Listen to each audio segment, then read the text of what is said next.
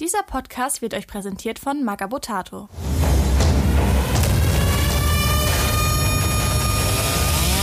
Beim Imperator nichts Neues.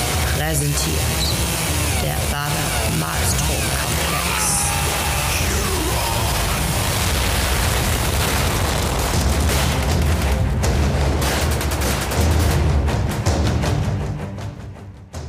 Ich bin Santa. Ich bin Santa und ich habe geteilt. Und ich bin Santa. Ich bin der Santa, ich habe auch geteilt. Ja, äh, viermal Santa. Wir wünschen euch einen wunderschönen guten Morgen. Hallo. Ähm, wir sind hier wieder in unserem äh, Westfunk-Studio in Bonn und begrüßen euch zu einer wunderbaren Folge und zwar Episode 54 Badab Malstrom Komplex Römisch 9 und heute unterhalten wir uns über die Executioners. Hurra! Oh ja. Hallo. Aber ähm, Freude, Freude. und ähm, bevor wir das machen, starten wir natürlich ganz gewohnt mit unserem Butter Progress. Ähm, da ich mich zuerst vorgestellt habe, würde ich auch direkt anfangen, wenn das für euch in Ordnung ist. Natürlich. Sehr schön. Ähm, ich baue gerade an meiner ähm, Dschungelplatte für unsere Butter War Kampagne. Ähm, sollte eigentlich eine Tranquility 3 Kampagne werden durch unser kleines Event, was wir in Köln im September, genau genommen am 2. September vorhaben. Wird es jetzt aber eine äh, generell eine generische Dschungelplatte. Und ja, äh, da bin ich gerade hart mit der Airbrush am Holz und äh, habe da auch heute alle Grundfarben mit abgeschlossen und äh, werde morgen anfangen, das Ganze mal richtig nach allen Regeln der Kunst durchzubürsten. Und ähm, ja, kann dann sogar schon anfangen, da so äh, zumindest an die an die Flussböschung. Ich mache einen kleinen Fluss da drauf, ja, der später auch mit Resin ausgegossen wird und so. Und werde an die Fluss, Flussböschung dann schon mal so ein paar Pflanzen und sowas kleben. Ähm, dafür habe ich gerade bei PK Pro eine fette Bestellung gemacht. Ich hoffe, die kommt die Woche an.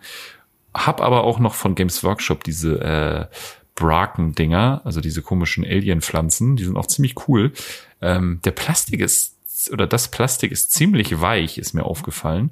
Ich weiß nicht, ob das so gehört, weil man damit noch irgendwas machen soll. Ich weiß, es gibt auch diese Ranken, da macht das natürlich voll Sinn, wenn die ein bisschen weicher sind.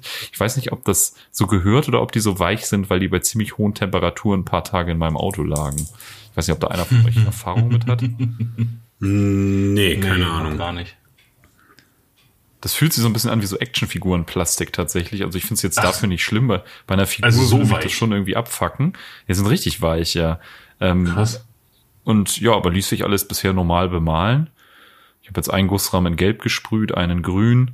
Und äh, ja, die, die werde ich auf jeden Fall in die Uferböschung mit ranmachen und so. Und dann noch mit so Aquariumpflanzen den Fluss auskleiden. Und die Platte außer dem Fluss wird die relativ plain, damit man viel modulares Gelände darauf stellen kann. Also wenn die Platte fertig ist, bin ich, glaube ich, bis Köln damit beschäftigt, Geländestücke dafür zu bauen. Dass man ein bisschen Abwechslung auch hat. Ja, Ja, das, Das ist klingt doch mein super. Butter Progress. Ich, hatte- ich habe geheiratet vor kurzem. Ich hatte nicht viel Hobbyzeit, aber was ich gemacht habe, war diese Dschungelplatte anzufangen.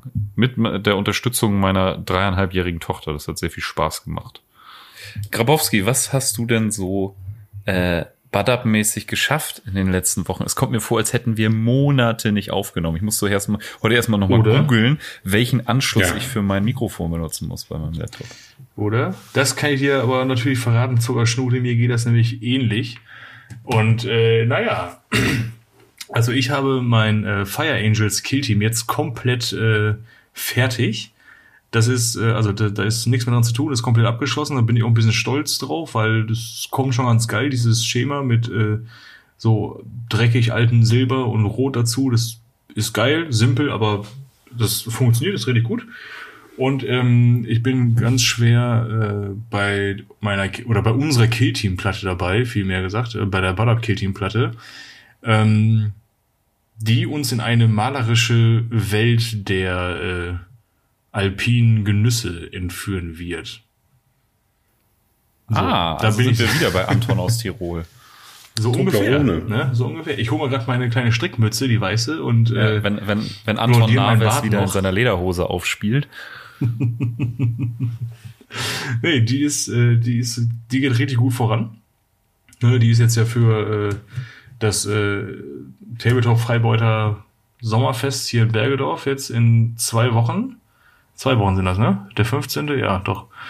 Ähm, Da muss ich gedacht. da muss Also ich unter glauben, anderem natürlich für unser Event in Köln. Und äh, ich habe jetzt alles an Gebäuden, was da drauf kommt, äh, weil das, das wird mehr, ein, mehr so eine Dioramaplatte mit, also eine feststehende Platte. Ähm, da ist jetzt eigentlich soweit alles gewascht. Morgen, ab morgen kann es dann losgehen mit äh, Durchbürsten und Pigmenten und so weiter. Und äh, ja, ne? Dann kommt noch die Bepflanzung und dann äh, ist der Lachs fertig, ne? Würde ich mal so, so sagen, wie es ist. Ich bin gespannt, ich bin mega gespannt, wie sich das darauf zocken wird, weil da nicht viel modular dran sein wird, eigentlich gar nichts.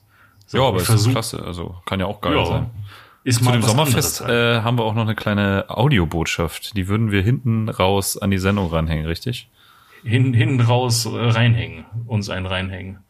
Auf jeden Fall, ja, der liebe Mo hat, äh, hat noch mal so ein paar Infos äh, am Stissel, die er mir freundlicherweise zukommen lassen, ähm, per Voicemail. Und das kommt dann im Anschluss der Folge nach der Playlist oder vor der Playlist. Irgendwie sowas, äh, da wird das dann dran gebastelt. Und äh, was habe ich noch gemacht an Butter Progress? Ähm, es ist jetzt nicht so, also es so gesehen, äh, theoretisch äh, habe ich heute schon so ein bisschen Brainstorming betrieben, weil äh, der liebe Andy mich dazu genötigt hat, ähm, anstelle von einem weiteren Killteam dann doch mal ähm, Marker für die Dschungel-Killteam-Platte zu bauen. Und äh, da bin ich schwer am überlegen, wie die aussehen können. Und irgendwie, äh, ich habe jetzt äh, in den letzten Tagen mit meiner Frau zusammen äh, die komplette Indiana Jones-Reihe geguckt. Von daher bin ich so ein bisschen heiß drauf, habe ich Bock drauf. Äh, ich habe viele Auch den ganz neuen? Hm? Auch den ganz neuen? Nee, nee, nee, nee. Ich, natürlich habe ich den vierten ausgelassen, weil der scheiße ist. Und den fünften habe ich halt noch gar nicht gesehen. Und aber die ersten drei, die sind halt gut. So. Ja. Ja, aber den fünften Der gucken ist wir bald wahrscheinlich in sehr, sehr guter Gesellschaft mit Mhm. dem mit 50 Prozent des der Alltagsphilosophen zusammen. Das wird ganz schön. Das ich. wird schön. Das wird richtig gut werden. So schön. Mit Händchen halten. Ja, äh, Ja. Nico oder Dennis, Ich wer kann, ich, nächstes? ich bin relativ schnell abgebügelt. Ähm, ich weiß nicht, ob es da, Mm. ey, ja, ich bügel gerne. Das, das ist Mm. halt leider mein neues Hobby und das betreibe ich aktuell sehr intensiv. Bügel, ja, ich bügel alles. Ich bügel auch Figuren. Die sind dann richtig groß, so Handteller groß, aber die sehen schön aus, wenn sie gut bemalt waren.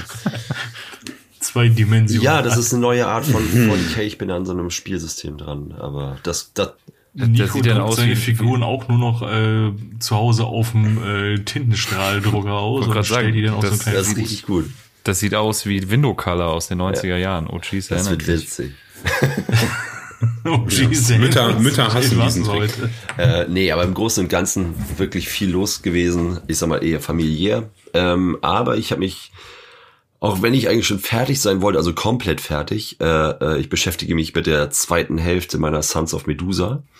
Äh, und und gleichzeitig, Mit den Beinen. äh, doch, doch. Und ich habe auch jetzt mal endlich es geschafft, ein Predator, also die Waffen äh, zu magnetisieren, also war ein bisschen Dremel aktiv. Äh, und äh, der soll, ja, wird wahrscheinlich auch ein Teil des Sons of Medusa werden. Ähm, ja, da bin ich auf jeden Fall zugange. Und ich habe jetzt auf jeden Fall schon mal eine ganze Menge kleinteiligen Kram rausgesucht. So Bits und Co. für äh, insgesamt ähm, werden es 5000 Euro. 10 Also, Nova Marines. genau, Nova Marines, Oh. da habe ich jetzt schon äh, ein bisschen was zusammengetragen und äh, ja, und angefangen das zu entgraten. Und ich liebe entgraten. Kam Echt? die Ironie nicht so rüber, ne? Nee, ich hasse entgraten. ach so, okay. Ich, ich bin ja bereit mittlerweile einfach alles zu glauben. Ne? Die Welt ist so ein merkwürdiger Ort geworden. Ich glaube einfach alles, was die Leute mir erzählen, weil ich denke mir immer so, ja, pff, warum das nicht auch noch? Ent, ent, Deswegen äh, ist, glaube ich dir, wenn du sagst, entgraten ist dein entgraten Ding. ist Dennis, hör mir gut zu. Die Welt. Die Welt ist ein Zylinder. Zylinder? Der Zylinder vom Monopoly, Mann. Das, das habe ich tatsächlich noch nicht gewusst. Auch gute, gute, gute Kapitalismuskritik. Oh ja, ich wollte gerade sagen, das ist eigentlich ein extrem, so wenn du so Pseudo, pseudo-linke Rapper, das könnte richtig gut passen. Ja, aber, aber so viel war es das, das dann Nicht gut. mir und mein Progress. Düdüm. Der, der Progress. Das ist, wenn man Oh yeah. Bro- viel miteinander Progress. abhängt und dann sich danach Progress. besser. Äh, ja. Cool. So, ja, ich habe ähm, meine endlich mein mein Red Scorpions Kill Team fertig. Ich hatte ja zuerst gedacht, äh, als äh, Spezialist könnte ich den den Support äh, Terminator nehmen, aber dann habe ich gesehen, so, nee, den kann ich einfach normal in ein Fireteam packen. Deswegen habe ich mir dann noch, äh, da ich ja jetzt einen, einen 3D-Drucker äh, zu Hause stehen habe und damit auch umgehen kann, gelernt habe, habe ich mir dann einen wunderbar vom äh, lieben Fummelfinger, aka Bolter Jugend Itstein, modellierten äh, Terminator Librarian äh, ausgedruckt und bemalt. Also damit sind schon mal die Red Scorpions fertig. Und habe ja, wo wir einen Tag bevor wir die letzte Folge aufgenommen haben, habe ich ja, äh, also beziehungsweise einen, einen Tag danach sind wir in Urlaub gefahren, Kurzurlaub über Pfingsten nach Gott Pfingsten, das fühlt sich also so lange her an, ähm, nach Belgien, habe auf dem Weg dahin mich über Exorcists irgendwie eingelesen und war dann, ich dachte mir so, okay, du musst jetzt dringend Exorcists bauen und die habe ich auch kurz vor fertig und ähm, nebenbei habe ich hier meinen äh, Illuminierten direkt vor mir stehen, den ich jetzt noch nach einem äh, John Blanche Artwork ähm, baue. Genau. Das ist äh, mein Badab Progress. Ja, ah ja, meine- und meine ich habe die gerade ausgedruckt. geworden. Ja. ja, und ich habe äh, die, die äh, STLs für äh, die Night Hack äh, mir runtergeladen und einmal ausgedruckt. Nein, echt? Jawohl, passend zum äh, Thema. Habe ich äh, Andy auch rübergeschickt. Ja, dann Ni- stell mal Night so Hacks vor für alle. Gruppe, mein Freund. Sofort. Ja, können wir auch die Sehr Show Notes packen. Ja, Ja, schön. Das klingt doch alles Das fantastisch. Die Nighthack hattest du doch sogar schon zusammengebaut, einmal in die Gruppe reingestellt, als Foto davon. das, das kann, das kann gut sein. Ja, ich hatte die, ich hatte mir zuerst eine äh, Datei so runtergeladen, aber ich habe da irgendwie scheiß Supports gesetzt und war aber auch nicht der Retaliator Class äh, Grand Cruiser, der die eigentlich ist. Das war nur irgendein, da hatte irgendjemand nicht so viel Recherche und dann immer noch ein wunderschönes Modell modelliert, aber ähm, es ist ja anscheinend allem Anschein nach die Retaliator Class Grand Cruiser. Ja, schön, schön, schön.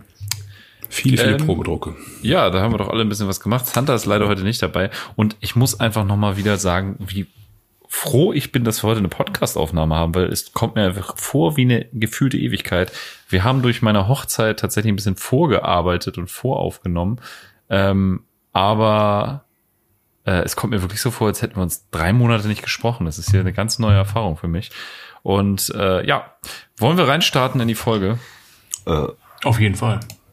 Alles klar, also Episode 54, Badab Malstrom Komplex, Römisch 9 und los. Ab geht die wilde Fahrt. Ja, die Executioners ist ein Orden der dritten Gründung, Anfang des 32. Jahrtausends. Und äh, das war auch gut, dass sie da halt rauskamen. Da waren sie nämlich auch gleich schon recht gefordert, aber dazu später. Ja, sie sind äh, der Gensaat der Imperial Fists entsprungen und haben tatsächlich jetzt in ihrer 8000 Jahren währenden Geschichte so viel Ehre angehäuft, dass sie mittlerweile einige Nachfolgeorden haben gründen dürfen, zu denen sie im Vergleich zu äh, äh, anderen Orden ähm, äh, extrem gute äh, und innige Bindung äh, beibehalten. Ähm, sei es jetzt, ich, ich weiß jetzt nicht, äh, Austausch wie zum Beispiel beim Fest der Klingen ähm, oder irgendwelche, äh, ich denke, vielleicht auch gemeinsame Unterfangen, aber auf jeden Fall äh, hören die voneinander. Also die schreiben sich ihre Briefe. Genau, und der Chapter Master, der Chapter Master ist äh, Akash Harkonnen. Ähm, erstmals, das habe ich nicht ganz verstanden, Fafnir Ran.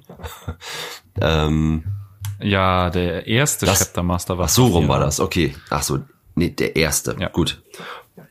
Ja, ich merke schon auch Fafniran, also jetzt mit deinem Gestammel und Gestotter, ich habe mir das schon ein bisschen so gedacht, dass du da nicht viel Ahnung von hast.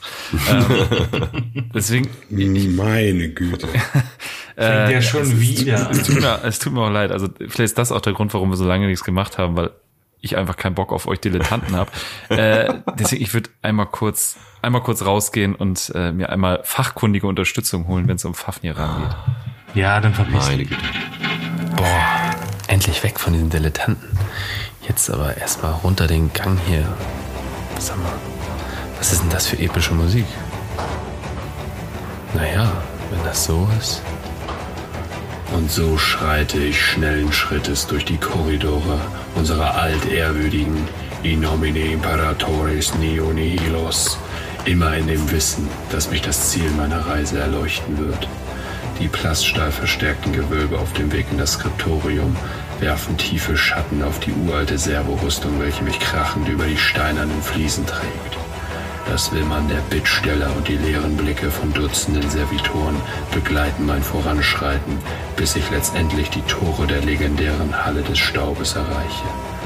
Kerzenscheine leuchtet die Inschrift auf den schweren Messingtüren. Staub des Kosmos, Sand des Immateriums, Warp Dust prangert denn hochgotisch auf dem verwitterten Material und gibt mir eine Ahnung, was mich erwartet. Wer wagt es, meine Hallen zu betreten? Ah, das ist wohl meine Wenigkeit. Ähm, Julian, äh, du bist, du bist voll in der Rolle. Ähm, die, die epische Musik ist aber durch. Also wir können auch normal sprechen. In dem Fall können wir auch normal reden, ja. Wir müssen noch nicht spakonesisch reden. Ja, das stimmt. Äh, Andy, äh, wie kann ich dir helfen? Was, was, was bringe ich dir? Ja, ich, ich, ich dachte, ich äh, besuche dich hier mal, weil ähm, immer nur mit meinen drei bis vier Kompagnons zu sprechen, ist ja auch irgendwie lame. Ähm, und ach man, die haben heute auch schon wieder so viel Scheiße gelabert. Da dachte ich, ich komme mal zu dir hier rüber. Und äh, bei der Inschrift auf der Tür dachte ich mir schon, dass äh, ich dich hier treffe. Ähm, mhm. Ja, wir besprechen heute die Executioners. Und äh, ja, da wir beide ja Siege of Terror mäßig ein bisschen mehr drin sind als alle anderen, würde ich jetzt mal fast behaupten, ähm, dachte ich mal, wir beide reden ein bisschen über Fafniran. Oh, Fafniran, auf jeden Fall nicht so der Ordinary Imperial Fist. Genau eigentlich wie Siegesmund auch und genau deswegen mag ich ihn auch ziemlich. Auf jeden Fall. Ähm, ist ja quasi, ja, kann man fast so sagen, einstellungstechnisch so ein bisschen so ein Space Wolf unter den äh, Imperial Fists, würde ich jetzt fast sagen. Ja, naja, so, so, so ein bisschen World Eater, bisschen Space Wolf, da ist irgendwie alles drinne. Oder beziehungsweise was die World Eaters hätten vielleicht sein können, wenn sie nicht, naja, auf den einen oder anderen Nagel getreten wären, sagen wir es mal so. Genau, wenn sie nicht ganz so tief in der Nase gebohrt hätten. Ja, und das im Hinterkopf wieder rausgekommen wäre. Ja, Fafniran, äh, späterer Gründer der Executioners, tatsächlich gar nicht zur ersten Gründung natürlich, weil Legionssache, aber auch nicht zur zweiten Gründung. Erst bei der dritten Gründung durfte der gute Mann mal ran.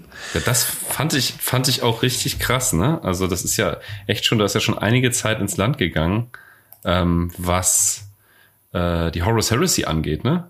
Das war ja dann ähm, auch nach diesen ich weiß, ich weiß, auf, auf Englisch heißt es, glaube ich, Times of Scourging oder so, also diese, diese Kriege der Rache, wo sie halt alles weggeprügelt haben, was halt noch von den Verrätern in der Galaxis war. Also auch ja, ja, genau. Iron also Cage die und dritte, so. Die dritte Gründung war, glaube ich, äh, 01 M32 oder sowas.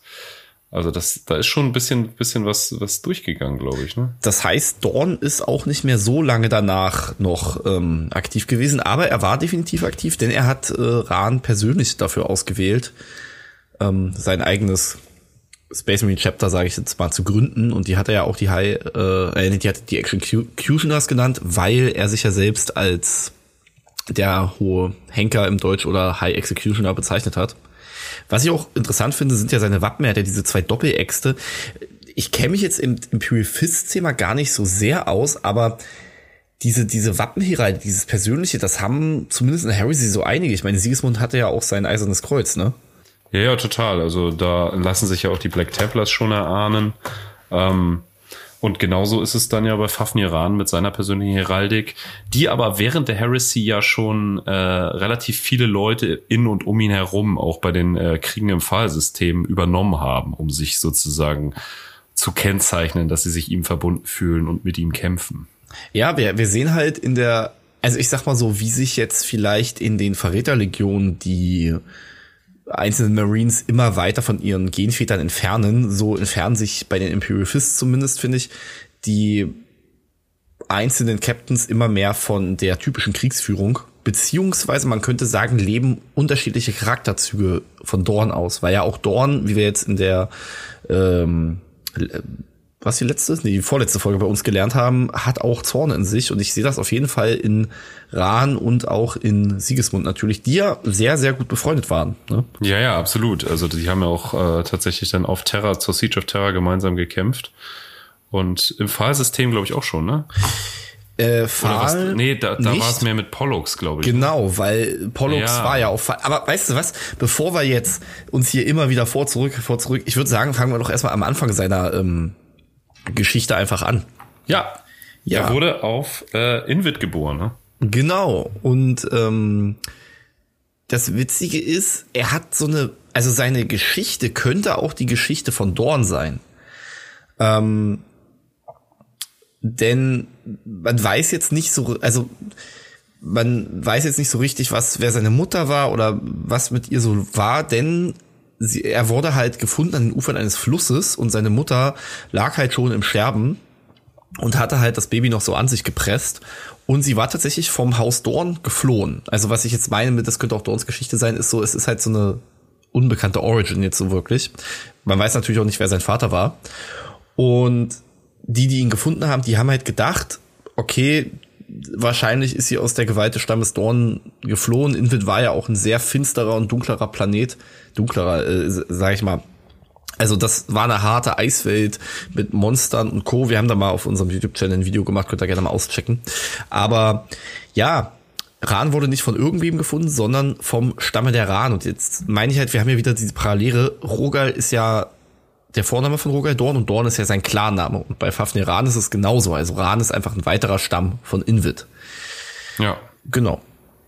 Und Und er wurde halt er, erzogen quasi, um gegen die Dorns in den Krieg zu führen. Ne? Genau. Und das finde ich halt sau interessant. Ich meine, die, die craften sich so eigentlich so den absoluten Anführer heran und dann kracht halt so Rogal Dorn runter. Und der Krieg gegen die Dorn läuft tatsächlich schon, aber so ein Primarch, der wächst ja recht schnell heran. Und ja, dann ändern sich so ein paar Sachen und Dorn geht halt in seinen typischen Vereiniger-Modus und bastelt sich halt alle Stämme zusammen, Raumdogs, Flotte am Start und dann kommt der Imperator und dann sind sie schon am Imperialisten, sage ich mal so. Ja. Wurde, wurde Dorn eigentlich relativ schnell gefunden, nachdem er da abgestürzt ist? Weil sonst beißt sich das so ein bisschen mit der Geschichte von Rahn, finde ich. Na, es ist halt Weil ja? in der, äh, der, der erste Wall, oder was, wird, oder der letzte Wall? Der erste Siege of Mal. Terra 3, Ja. der erste Wall. ähm, Last Wall Protokoll war das dann beim Beast of das, Rises. ja, genau, das ist so. dieses, äh, wir schließen uns alle nochmal zur Legion zusammen und verkacken Ja, trotzdem ja, ja, gegen die genau. Ork. Ja. Äh, sind ja auch die Executioners nicht ganz unbeteiligt. Ähm, auf jeden Fall, ähm, weil es wird gesagt, Ran wächst heran und ist quasi schon im Erwachsenwerden. Das heißt, okay, die Pubertät legt los sozusagen. Und dann kommt Dawn. Aber er ist ja später ein Space Marine. Also wann haben sie ihn denn rekrutiert, so, ne? Also die Frage ist jetzt halt, also ich kann, man müsste jetzt gucken, man müsste jetzt noch mal gucken, wann der große Kreuzzug gestartet ist. Es gibt ja, ich kann ja das hier mal fix machen. Es gibt ja eine offizielle Timeline von GW.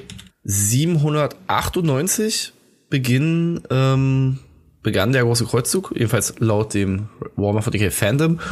Und 835 haben sie auch Dorn schon gefunden. Mhm. 798, ja, also recht fix, könnte man sagen, ja.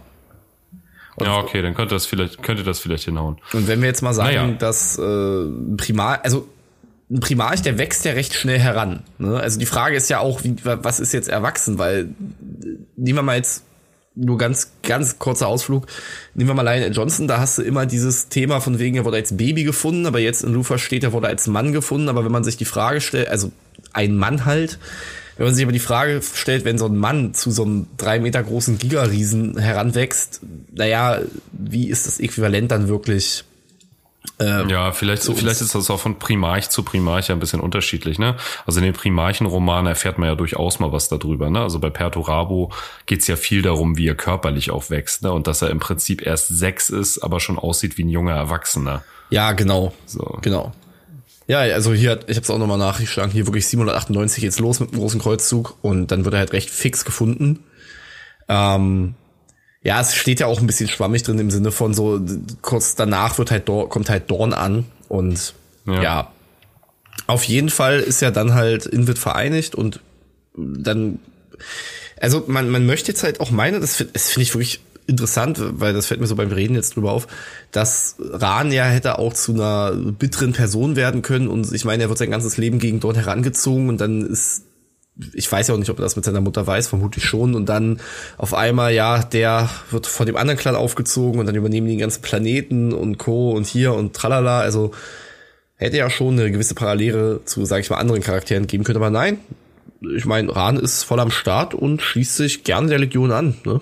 Ja, voll. Also er findet ja Dawn auch voll geil, so, ne? Also auch wenn er dann auf Terra kämpft, er trägt die Farben der Legion ja wirklich mit Stolz, so, ne? Es ist ja nicht so, dass er die großen Gewissensbisse hat. Also es gibt diese eine Stelle in äh, der erste Wall, wo er tatsächlich so zurückdenkt an seine Kindheit sozusagen.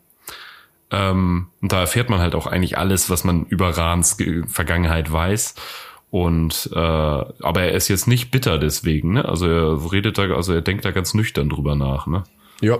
Er hat auch nicht wirklich während des großen Kreuzzuges irgendwas Erwähnenswertes, was man erzählen könnte oder wo er großartig auftaucht. Das ist halt wirklich so jemand, der mit der Horus Heresy erst so über sich hinauswächst und auch ein Lord Seneschall in der Legion seines Vaters wird. Und er war wohl der skrupelloseste. Also wenn jetzt, sage ich mal, Sigismunds und das der Idealsohn war bis zu dieser Glaubenssache, dann war Rahn halt so Bluthund, technisch, sage ich jetzt mal. Ja, voll. Also das ist ja auch das, was ich meinte. Ist, also wenn die Space Wolves ja in der Heresy immer so dargestellt werden, als so die Henker des Imperators, das verkörpert er quasi, ne? Ja, voll. Also, genau, und so sieht er sich halt auch selber, daher auch natürlich sein eine persönliche Heraldik, das spätere Ordenssymbol der Executioners, symbolisiert halt seine beiden Waffen, seine bevorzugte Kampftechnik war halt, ähm, war halt mit diesen beiden Äxten kämpfen. Ähm, was mich bei diesen Äxten nochmal darauf bringt, die haben ja auch Namen, und zwar der Executioner und der Hunter. Und ah. in der in der äh, im Bad War gibt es zum Beispiel eine Waffe, also im Bad War wurde ja das Chapter der Executioners sozusagen erst richtig ausgearbeitet und ich äh, bin auch der Meinung, dass Fafniran dieser Name das erste Mal in den Imperial Armor Büchern 9 und 10 äh, erwähnt wurde. Weil vorher hatten die Executioners wirklich so gut wie gar kein Law. Und ähm, obwohl der Name und das Ordenssymbol sprechen ja auch irgendwie für sich. Ja, es ist halt, aber ich find's witzig, dass es aus dem Imperial Fist Chapter rausgekommen ist. Voll, also finde ich auch total cool, weil das echt mal, und ich finde auch geil, dass sie halt Fafniran tatsächlich in der Siege of äh, Terra Nummer nochmal so richtig ausgearbeitet haben, ne? Also, oh, ja. dass er wirklich auch Stage-Time hat und ein bisschen mehr zu seiner Story bekannt wird. Weil auch in dieser äh, Schlacht um Pfahlnummer ist ja nicht wirklich viel mit ihm, ne? Also er ist schon da, aber er ist jetzt ja nicht so omnipräsent wie bei Siege of Terra. Naja, sie reißen ja noch was recht krasses. Also zu Pfahl kurz gesagt, das ist an sich diese Vergeltungsaktion, wo jetzt Dorn seine also ein Großteil seiner Legion halt losschickt, oder ich glaube ein, zwei Drittel, ich weiß es nicht mehr genau, und äh, um Istefan 3 halt, ich sag nicht zu verhindern, aber halt um da zu helfen. Ähm, die bleiben aber halt stecken im Warp und kommen halt bei Pfahl raus und da ist dann dieser Alexis Pollux, der gegen Perturabo kämpft und da wohl fast auch gewonnen hätte. Man kann sich lore-technisch drüber streiten und so.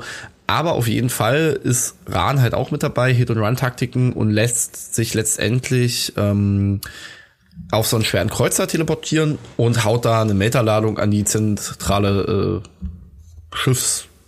Äh, Reaktor-Sache und das Ding explodiert dann letztendlich.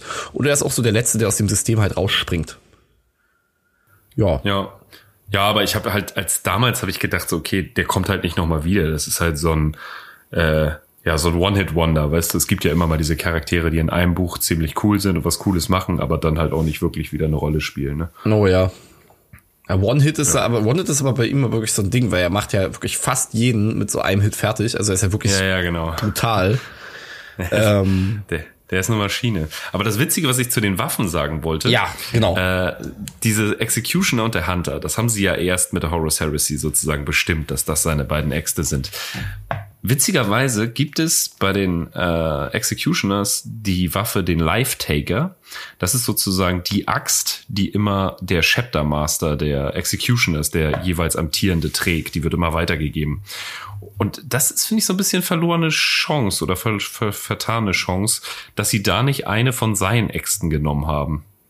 Ich glaube, das hat Games Workshop selbst überlesen, weil das wäre ja total sinnig, wenn das eine von den Äxten von Fafniran gewesen wäre.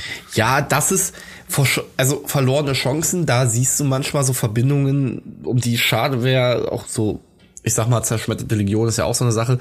Aber ja, ist irgendwie schade, weil da muss man sich halt auch die Frage stellen. Wir, also meines Wissens wissen wir auch nicht so wirklich, wie Ran halt am Ende abtritt. Nee, das weiß man noch nicht, ne? Ähm, also wir wissen, dass er die Heresy überlebt ja. und halt Und sogar, ja, noch lange, lange, ne? Ich meine, äh, wenn die dritte Gründung erst im Jahre 1.32, also 1M32 stattfindet, dann, äh, das ist ja schon ein bisschen, bisschen Zeit, ne? Also, Man könnte jetzt sich mal die Frage stellen, der erste Schwarzkruz. Ja, okay. Ja, da ist jetzt die Frage, also Sigismund hat's ja mindestens bis 781 M31 gemacht. Da war ja erster Schwarzer Kreuzzug und da war ja dann auch sein Ende. Ob's Rahn da noch gab, ist halt die Frage. Schwierig. Aber ähm, ja, die beiden waren ja auch die ersten, die praktisch auf der, sag ich mal, ersten Verteidigungslinie auch so mit so Charakteren wie Raldoron und Co., also von den Blood Angels, standen und sich gegen die Verräter auf, ähm, also im Palast geschmissen haben. Aber vorher waren sie ja noch oben im Krieg um das Sollsystem aktiv. Und Rahn hatte auch eine eigene kleine Flotte, sag ich mal, und ein eigenes Schiff. ja. Und die haben So Rahn, Mhm. ja, erzähl kurz weiter, ich wollte was zu Rahns Alter sagen, weil das ist ganz schön heftig. Ja, also die haben sich halt ziemlich krass gewehrt gegen Horus äh, Flotte und ja, hin und her, letztendlich ist Horus halt mit, mit seiner Hauptflotte ins System gesprungen und das war's dann mit der Verteidigungsanlage. Sie haben halt noch bei Pluto recht heftig gegen ihn gekämpft, aber ja, am Ende haben sie dann gesagt, nee, das war's jetzt und dann sind sie mit allem, was nach, was ging, nach Terra geflogen. Und alles, was halt retten könnten, haben sie dann halt hinterm, glaube ich, Jupiter oder so versteckt. Und so standen sie dann unten auf dem Wall und haben da auch jede Menge ausgehalten. Und dann ging es halt zur Schlacht äh, ums Lionsgate, also Löwentor am Hafen. Aber da, das ist eine bisschen längere Geschichte, deswegen erzähl erstmal.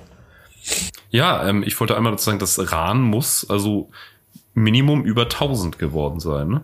Was? Weil die, Hor die Horus Heresy ist 014 M31 zu Ende und die das, das meine ich ja, da bin ich so ein bisschen drüber gestolpert und die dritte Gründung wurde 01 M32 gestartet. Also der muss ja zur Heresy, muss er ja schon, er war relativ jung, glaube ich. So, also auch wie das, wie das Model und die Artworks sind, glaube ich, ist ein relativ junger Space Marine.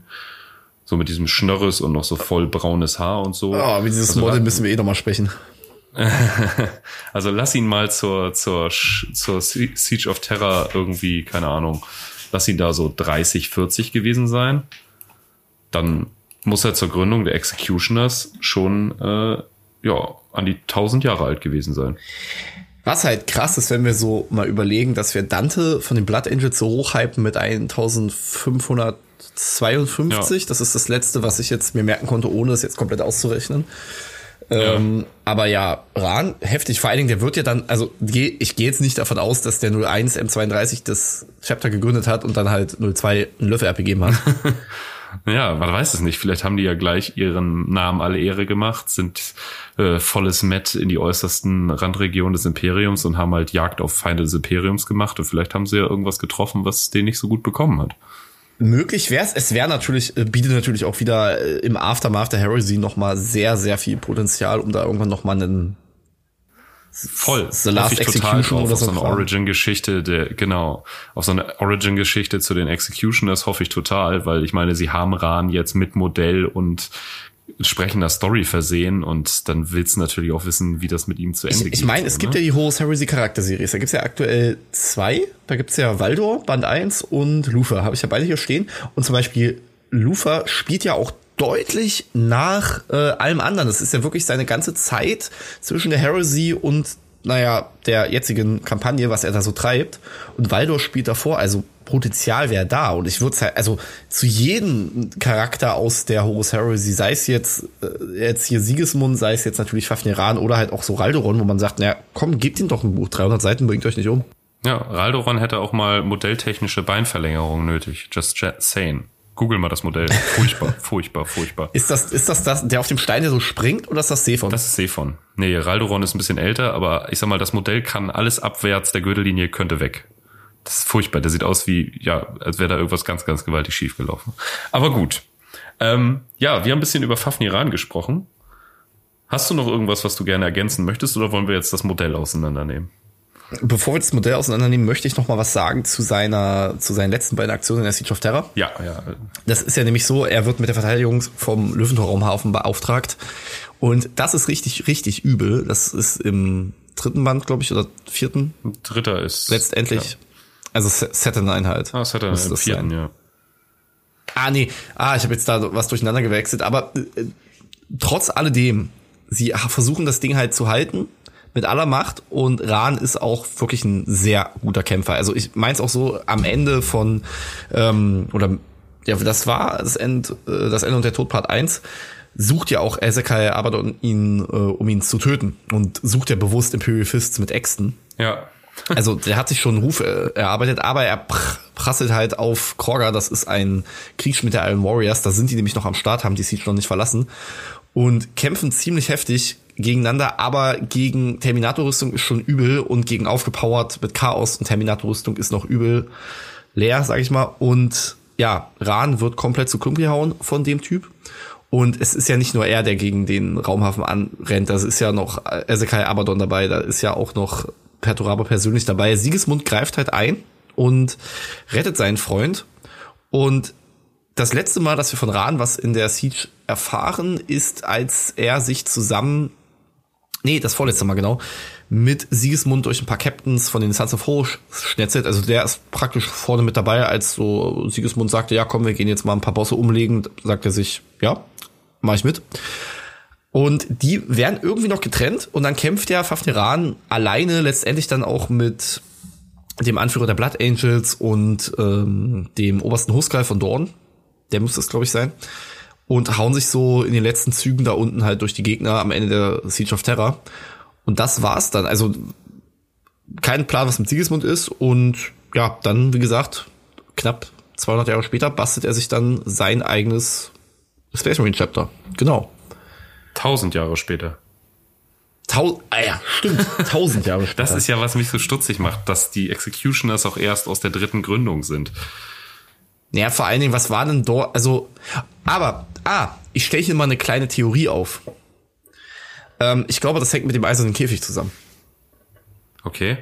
Naja, also eiserner Käfig, kurz für die es nicht wissen, das war eine Falle von Petorabo, wo halt er Dorn reingelockt hat. Es war angeblich so eine Riesenfestung und die Imperial Fists haben sich da durch Selbstschussanlagen und Geschützstellungen, Artillerie und alles durchgeschlagen. Wirklich wochenlang durch Schlamm und Scheiße und am Ende war das eine Riesenfalle, die Festung war leer und Dorn hat einfach nur einen Haufen Männer verheizt. Ist auch der Grund, warum er jetzt nicht so wirklich mehr mitzureden hatte beim Imperium, weil ja, Terra ging nur auf Grundeis, damit hat er sich in den Nesseln gesetzt, deswegen war Gulliman dann am Drücker. Ich könnte mir vorstellen, dass halt Siegesmund mit seinem Black Templar, die waren ja zweite Gründung, wenn ich mich nicht irre. Und Fafniran, ich, ich glaube so, dass, dass ich einfach dann Dorn nicht gestatten wollte, noch einen seiner größten Söhne wegzuschicken und gesagt hat, der bleibt jetzt besser an meiner Seite, bis wir wissen, wie die Zukunft weiter aussieht, ne? Also bis sie vielleicht einfach das Imperium, sag ich mal, vom, vom Bridge of Destruction weggeschoben hatten. Das könnte ich mir einfach vorstellen, weil die Imperial Fists haben ja da massive Verluste erlitten.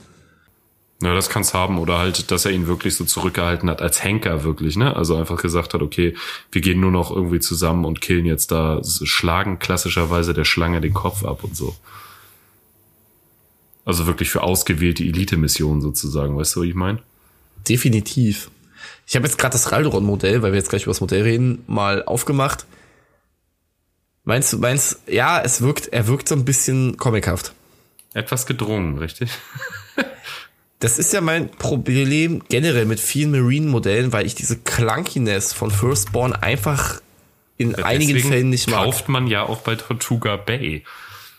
Oh, oh, oh. Na, okay, ist nicht mein Podcast, also GW-Kritik kann man hier auch mal äußern. Ach, ja, also für mich ist halt, äh, solange GW keine vernünftigen Firstborn Marines rausbringt, müssen sie sich halt nicht wundern, ne? Ja, also, also True Scale, das ist ja das Geile an dem Primaris. Es ist immer noch True Scale und deswegen kann man halt mal machen, ne? Ja, voll. Ähm, ja, Das- das, das Modell. Fafniran Modell. Du, du magst es nicht so richtig. Ich finde, das ist ein Verbrechen an diesem Charakter. Also wirklich, da muss, wenn man sich die offiziellen Artworks anschaut und dann guckt man sich diesen Typen an. Also könnt ihr ja gerne mal jetzt nebenher auf dem Handy oder Computer mal aufmachen. Was soll denn diese Echse? Also das viel zu groß, viel zu groß die Echse. ja. Dann dieses ganz, ganz Gesicht. furchtbar. Ja, also das Gesicht dieses, aber das hatte GW zu einem ganz kurzen Ding, dass sie aus allen Marines irgendwie ohne Helm, das waren immer so Hipster-Typen. Ja, äh, also erst, also das Ding ist so, wenn du dir diese offiziellen Artworks anguckst, ne, ähm, dann hat er ja so drei, vier Zöpfe, wie so zu so einem Mohawk oder wie man das nennen will, oben so weggezogen, so ein bisschen wie Konstantin Valdor. Und hier so eine komische Hipster-Frisur und dann so ein Bart. Also ich habe das Gefühl, der will mir gleich ein Craft-Bier verkaufen oder eins bestellen. Ich weiß es nicht. Ja, wollte gerade sagen, er sieht aus, als würde er ein Craft-Bier machen. Oder ein Podcast. Ja, aber halt über so irgendwas so so Zigarren oder irgend, weiß ich nicht, irgendwas irgendwas so So, ein- so, Naja. typisch, so ein typischer Laber-Podcast.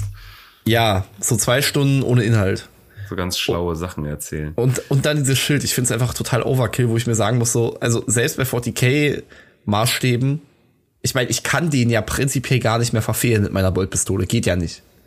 Ja gut, es ist ein, es ist ein Breacher-Schild, ne? Die sind normal, dass die so groß sind. Aber ich finde, das Modell wirkt halt so zugepackt. Ich finde, irgendwie hätten sie lieber das Schild als Option statt der zweiten Axt in die Hand nehmen sollen oder irgendwie sowas, weißt du? Aber dieses auf dem Rücken, wenn der rennt, der haut sich das Ding doch permanent in die Kniekehlen. Kleine Anekdote, Naja. ich bin neulich unterwegs gewesen mit auch einem Schild auf dem Rücken auf dem Fahrrad und ich bin tatsächlich an der Laterne hängen geblieben. Deswegen finde ich sowas Super. generell. Ja. Aber Deswegen, haben, und, deswegen haben die, deswegen haben die bei der Siege of Terror keine Fahrräder benutzt. bestimmt. Und Laternen gab es auch nicht mehr am Ende. Aber da, also ich meine, die wurden weggeschossen oder umgerissen. Aber zum Abschluss, ich finde, das sieht einfach aus, auch gerade so mit der Farbgebung im Gesicht und so diesem, das sieht einfach aus wie ein World of Warcraft Charakter. Ja, voll, aber da neigt GW ja eh zu. Also da kotzen das haben wir in unserem Podcast noch oft genug drüber ab, halt über Designentscheidungen von Games Workshop. Wie würdest du es denn verbessern? Ja, wie ich schon gesagt habe, Äxte kleiner, sehr viel kleinere Axt- Axtköpfe. Also ich hatte bei meinem Fafniran, den ich hatte, äh, erst überlegt, ähm, es gab früher so von Warhammer Fantasy Battles, die müsste es immer noch geben unter den City of Sigma Sachen. Ähm, gab es so, ja, diese Pluderärmeltypen, keine Ahnung, wie die hießen, die hatten auf jeden Fall so kleine Äxte dabei, wirklich so Handäxte mit einem runden Blatt, die wirklich relativ klein, aber realistisch waren. Damit wollte ich das eigentlich ersetzen. Und kopfmäßig hätte ich ihm den Kopf äh, von den alten Chaos-Barbaren aufgesetzt. Da gab es nämlich einen Kopf, der hatte so einen Ohrring, einen Vollbart und ein bisschen längere Haare und das flog alles so im Wind. Den Kopf hätte ich ihm gegeben, hätte den Schild weggelassen, kleinere Äxte und dann wäre ich schon fein damit gewesen. Also es sind tatsächlich die Äxte und der Kopf, die mich am meisten stören. Und den Schild braucht man ja nicht ankleben da hinten. Nee, also ist ja Also auch. Den Schild hätte ich tatsächlich weggelassen. Ich hätte ihm kleinere Axtköpfe, ge- äh, Axtköpfe gegeben und halt diesen alten Chaos-Barbaren-Kopf. Der ist ziemlich, ziemlich cool. Ähm, und äh, dann wäre das Ganze schon sehr viel finsterer geworden. Und ich bemal halt nicht so clean wie Games Workshop. So, ich finde, ganz oft ist bei Games Workshop Modellen, wenn sie angesagt werden, auch, dass ich sage, boah, äh, ist überhaupt nicht mein Ding. Dann sehe ich die aber irgendwie ein halbes Jahr später bei Instagram und irgendwer hat die geil bemalt und ich da sag mir so, ah ja, äh, nehme ich.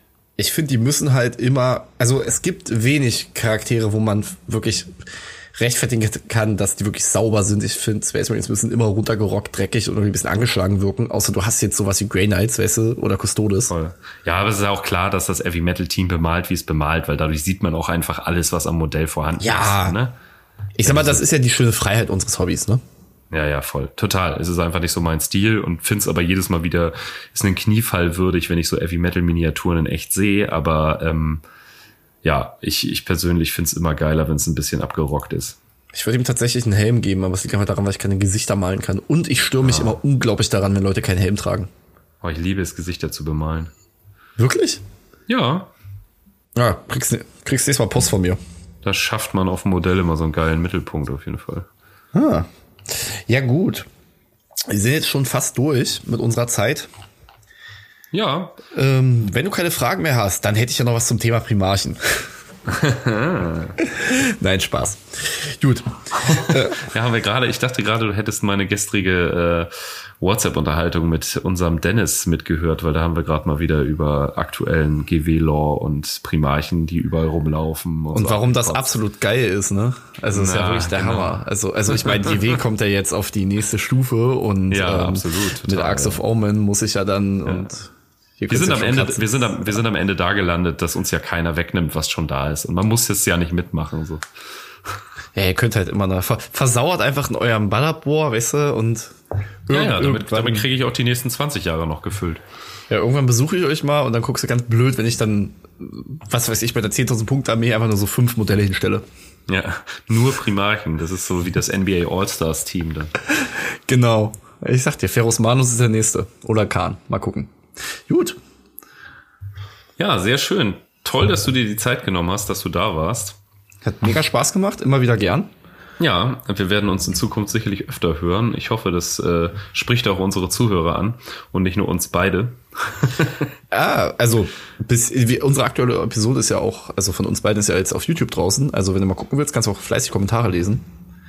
Ja, Und- nee, es, äh, es gab mal so eine, irgend so ein Celebrity hat das mal aufgestellt, ließ nie die eigenen Kommentare unter Beiträgen.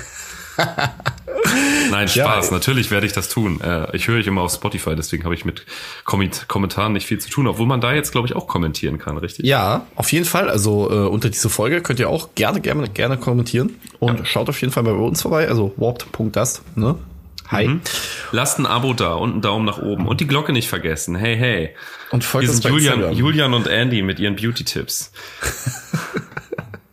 Ja, so. Und nochmal ein Shoutout an deine Jungs. Seid nett zu Andy, weil ohne mit mir nur kann er nicht podcasten, denn ich stehe noch nicht auf dem Ballerbohr genug dafür. Ja, und ich noch nicht genug auf Primarchen, aber wir kommen da bestimmt beide noch hin. Spätestens zum letzten Siege of Terra. In dem Sinne, Leute, Hydra Dominatus. Hau rein. Boah, was für ein arroganter Immer wieder Hoden, echt. Ein mieser, Meine mieser Wichser. Güte. Was, über, was denkt Junge, der sich Junge? Ja, doch, diese, immer diese Ego-Show, ey. Hey, Jungs! das den, ah, Andy, ha, Na, hm, da bist ja wieder. Schön, ich hab dich Ich vermisst. war nur kurz äh, Bier austreten für kleine ach so. Königstiger. ach so. Ähm, Oh, ja, ey, da seid ihr wieder, meine Lieblingspodcast-Freunde. Ähm, Hm. wie, wo, wo, wo waren wir stehen geblieben? Ähm, Was du so für einen du hast, Ja, du hast dir, das- das äh, du hast dir mögen. Pfaff, Pfaffkundige Unterstützung. nee, und der Heimatplanet wird jetzt fertig sein. Ach so, ja, ja. Also, Ja, ähm, ja, dieser Planet hat, äh, Quatsch, dies, dieser Orden hat, äh, wie man es erwarten kann, auch einen Heimatplaneten beziehungsweise und eine äh, Ordensfestung. Und zwar äh, ist der Heimatplanet ist streng genommen ein äh, ein Zwillingsplanet. Und zwar sind es die Planeten Sti Stygia und Aquilon, äh, daher Stygia Aquilon genannt. Ähm, das ist ähm, die beiden Planeten sind halt wie so zwei, ähm, diese, wie heißen die, diese, diese Gebetskugeln, die man immer so in der Hand so drehen kann. Ähm, aber die sind halt fest verankert. Ähm, das heißt, die, die rotieren zwar um die Sonne äh, ihres, äh, ihres Systems, allerdings immer nur, also das, die sind halt, äh, die drehen sich selber nicht. Daher ist halt immer eine Seite dieses Planeten der Sonne zugeneigt und die andere Seite eben nicht. Ähm, das hat zur Folge, dass äh, der Planet selber nur auf einem ziemlich schmalen Ring ähm, bewohnbar ist, weil die eine Seite ist halt einfach komplett verbrannt und auf der anderen Seite ist es immer äh, eisekalt. ähm, wie man erwarten kann, äh, ist ein solch wilder Planet äh, Heimat von auch recht wilden Menschen, die so eine Wikinger-ähnliche Kultur haben. Ähm, ja, und die wohnen halt auf diesem sturmgepeitschten, äh, einigermaßen bewohnbaren äh, Ring. Und zwischen diesen beiden Planeten ähm, ist ein äh, fliegt ein, ein, ein, Ko- ein Komet, äh, wie heißt denn das? Hier so ein, ähm, so ein Himmels äh, Weltraumtrümmer. Asteroid. Ein Asteroid, genau. Und auf diesem Asteroiden ähm, haben die äh, Executioners ihre ähm, Ordensfestung, den äh, Darken Vault. Ja, also wie ich äh, in der letzten Folge schon gesagt habe, dieser Orden steckt voller geiler Namen für ihre Dinger. Ähm, und äh, ja, der Darken Vault ist halt, wie man sich das vorstellt, eine schwer befestigte und bewaffnete Space Marine Ordensfestung. Allerdings ist der Orden derzeit flottenbasiert. Warum? Dazu kommen wir noch. Und äh, sowohl Darken Vault als auch Stygia Aquilon sind äh, im Moment unter der Ausse Aufsicht der Salamanders. Ich wage zu behaupten, ich wage zu behaupten, dass das das Leben dieser ähm, halbwilden Pseudo-Fenris-Wikinger-Leute da vielleicht ein bisschen angenehmer gemacht hat. Ich wollte gerade sagen, Aber- also die Executioners, also die quasi die Henker des Imperators, Wikinger-like äh, Lifestyle auf wilden Welten. Also wenn es da nicht klingelt, weiß ich auch nicht. So ein bisschen wie, oh ja, die Space Wolves, das war ziemliche Kacke, was wir da erfunden haben. Äh, lass uns mal als Wiedergutmachung die Executioners einführen. Ja, genau. So ein bisschen so. Wir, wir, Leute, wir können das besser. Wir können das besser. Wir machen jetzt genau dieselbe Scheiße, nennen es nur anders. Ungefähr. Ja. Ryder heißt jetzt Twix.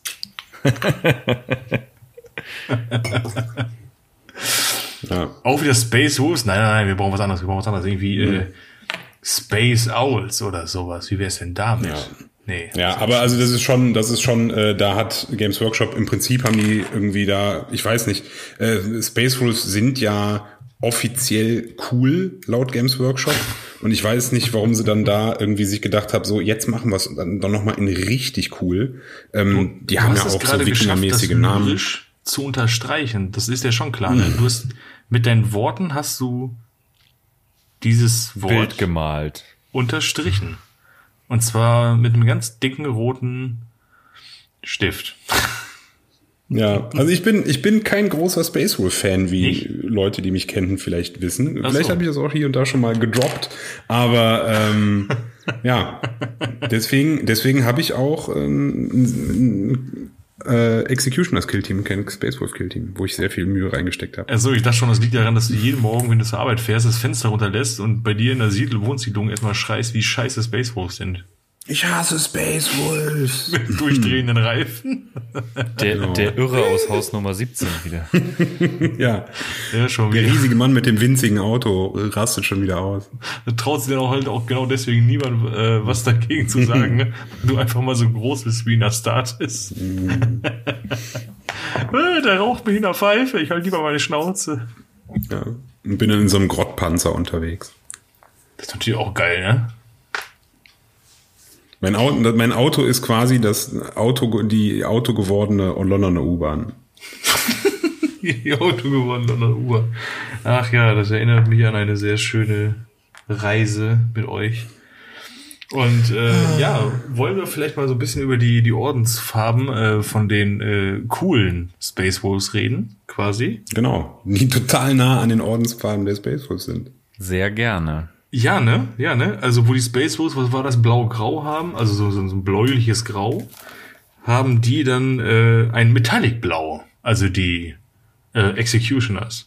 Und das sieht auch ziemlich, ziemlich stark aus, wie ich finde, weil das, ähm, ja, äh, also zumindest so, wie ich es bis jetzt gesehen habe und auch bei äh, Dennis und bei André und irgendwer hat ja noch äh, aus der aus der Discord-Gruppe hat ja auch noch irgendwer Executioners gemacht, glaube ich, ne? oder mehrere Der sogar. Michel, der liebe Michel. Der liebe Michel, genau. Also, Sehr, sehr schön äh, den Ton getroffen, auf jeden Fall, wie ich finde. Sieht, sieht echt, sieht echt mega stark aus. Ne? Auch ihr beide äh, finde ich total geil. Also wirklich, so Metallic Blau ist äh, schon, also blau stichig, nicht so, nicht so blau im Sinne von, ähm, das ist jetzt wie so ein Chromblau-Ton, irgendwie so ein Kack, sondern wirklich so ein, so ein blauer Schimmer im Silber mit drin.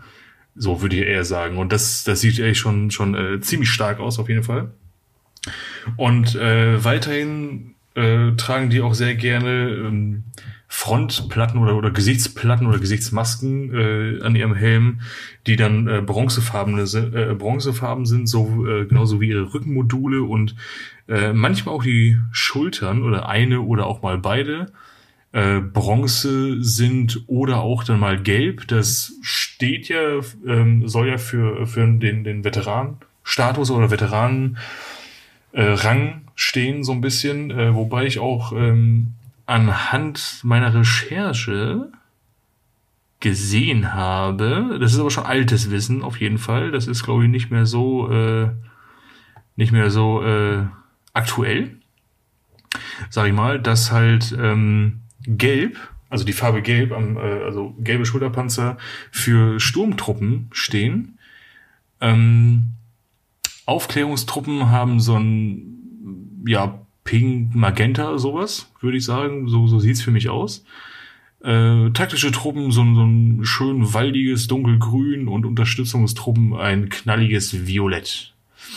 Und äh, bei all diesen wunderbaren, wunder, ganz wunderbaren Farben ist natürlich das äh, Ordenssymbol der Executioners nicht fern. In der Mitte ist nämlich ein roter Kreis zu dieser Zeit damals noch ähm, mit einer Feuerwerkst in der Mitte, die einen gelben Stiel hat. sieht ziemlich Discos geil aus. du finde. das, das sieht richtig, Space richtig Marines. geil aus. Und ich weiß noch nicht genau, was ich besser finde. Entweder das oder äh, das aktuelle, was natürlich auch ziemlich stark ist, diese zwei schwarzen Äxte, die äh, mit den ja, ähm, Axt, Blatt, Rücken, sag mal, oder mit den, mit den Stielen zueinander gewandt sind. Also die, die Axtschneiden voneinander weg, entfernt. Ähm, und alles dann gerahmt äh, von einem roten Wappen. Also so ein, Ja, das Ne? ist ja die äh, original persönliche Heraldik von Fafnir. genau, genau. die ja auch schon im, äh, im großen Bruderkrieg von vielen Imperial Fists übernommen wurde, äh, die mit ihm zusammen gekämpft Mhm. haben, so als Huldigung an ihn, weil er halt so der geile Breacher-Macker in so Mortales Kämpfen war. Genau. Und ähm, auch sehr schön äh, wieder verwurstet auf dem äh, äh, Horus Heresy äh, Modell von Games Workshop von Fafnir Ran ist es ja auch mit drauf. Also das, das Wappen mit untergebracht und ist auch ein sehr, sehr geiler Eyecatcher, wie ich finde, auch schönes Modell. Und ähm, ja, genau, ähm, Manche sagen so, manche sagen ja, so. ich finde Ne? das eigentlich ganz geil. Der Kopf und die Bewaffnung äh, lässt sich drüber Ja. streiten, aber ich finde das Rückenmodul äh, mit der Faust und so, das finde ich ziemlich stark und äh, die Rüstung an sich auch ganz geil. Wie gesagt, die Bewaffnung ist ein bisschen zu doll und das mit dem Schild finde ich auch ganz cool. So, dass da so der Helm Ja, drauf geschnallt ist, aber Aber das ist halt alles, der sieht einfach. die Echse 10% kleiner, aber ich finde, äh, das ganze Modell ist völlig überladen. Also der, der, der, äh, hätten die dem, also was machst du mit diesem riesigen Schild? Wie kommst du da überhaupt dran, wenn kann der auf deinem sagen, Rücken das ist? kann ich dir sagen, äh, was ich daraus machen werde, weil ich habe das Ding nämlich auch hier liegen. Ich werde mich äh, gnadenlos bis zum letzten äh, Krümelchen Plastik, bis auf diese komische Hackfresse, äh, auf jeden Fall, werde ich mich äh, aus diesem Bausatz bedienen und das garantiert äh, auf 100 andere Marines verteilen oder so gefühlt. Ja, das finde ich gut. Deswegen finde ich den Aber- halt ziemlich geil. Da hast du viel geilen Scheiß. Klar, nee, aber ich meine, wenn man sagt, man baut den so zusammen, wie er aus der Box kommt, das ist halt ja, so. es gibt ja Leute, Da könntest du drei geile Modelle draus bauen, ne? So. Muss man ja nicht mögen. Nee. Nee. Ja, meins ist es auch nicht so. aber naja, es gibt ja, gibt ja solche und solche, nicht? Und dann gibt's ganz andere, und das sind die schlimmsten. Äh, kommen wir nochmal gerade zurück, und zwar zu der äh, Squad-Markierung. Das ist nämlich bei den Dus äh, ganz traditionell eigentlich, also eigentlich in Anführungszeichen ganz traditionell, ähm, auf der Kniekappe, das müsste dann ja im Normalfall die, ja, das findet sich ja eigentlich auf der Kniekappe wieder. Ähm, das müsste die rechte, glaube ich, sein, wenn man nach dem Codex Astartes geht, ne? Auf, auf der rechten Kniekappe ist auch im Normalfall die Squad-Markierung bei, äh, also Codex-treuen Space Marine Orden. Oder, äh, belehrt mich eines Besseren. Ich bin mir nicht gerade Nee, nee. ganz sicher. Ich glaube eigentlich auf der linken, aber äh, Ja? ja. Okay. ich bin mir nicht ganz sicher, aber einige haben es auch auf der Schulterpanzerung noch neben dem äh, neben dem Tactical Pfeil klein in der Ecke. Aber generell sind ja die äh, Executioners nehmen das ja nicht ganz so genau mit Kompanie und Markierung und all so nicht, Tinnef. nicht, Also nicht so halt. Also, du hast das mal da, mal nicht, aber es gibt nicht wirklich einen Leitfaden für Executioners, wie sie ihre Kompanie oder ihre Truppmarkierung oder so darstellen.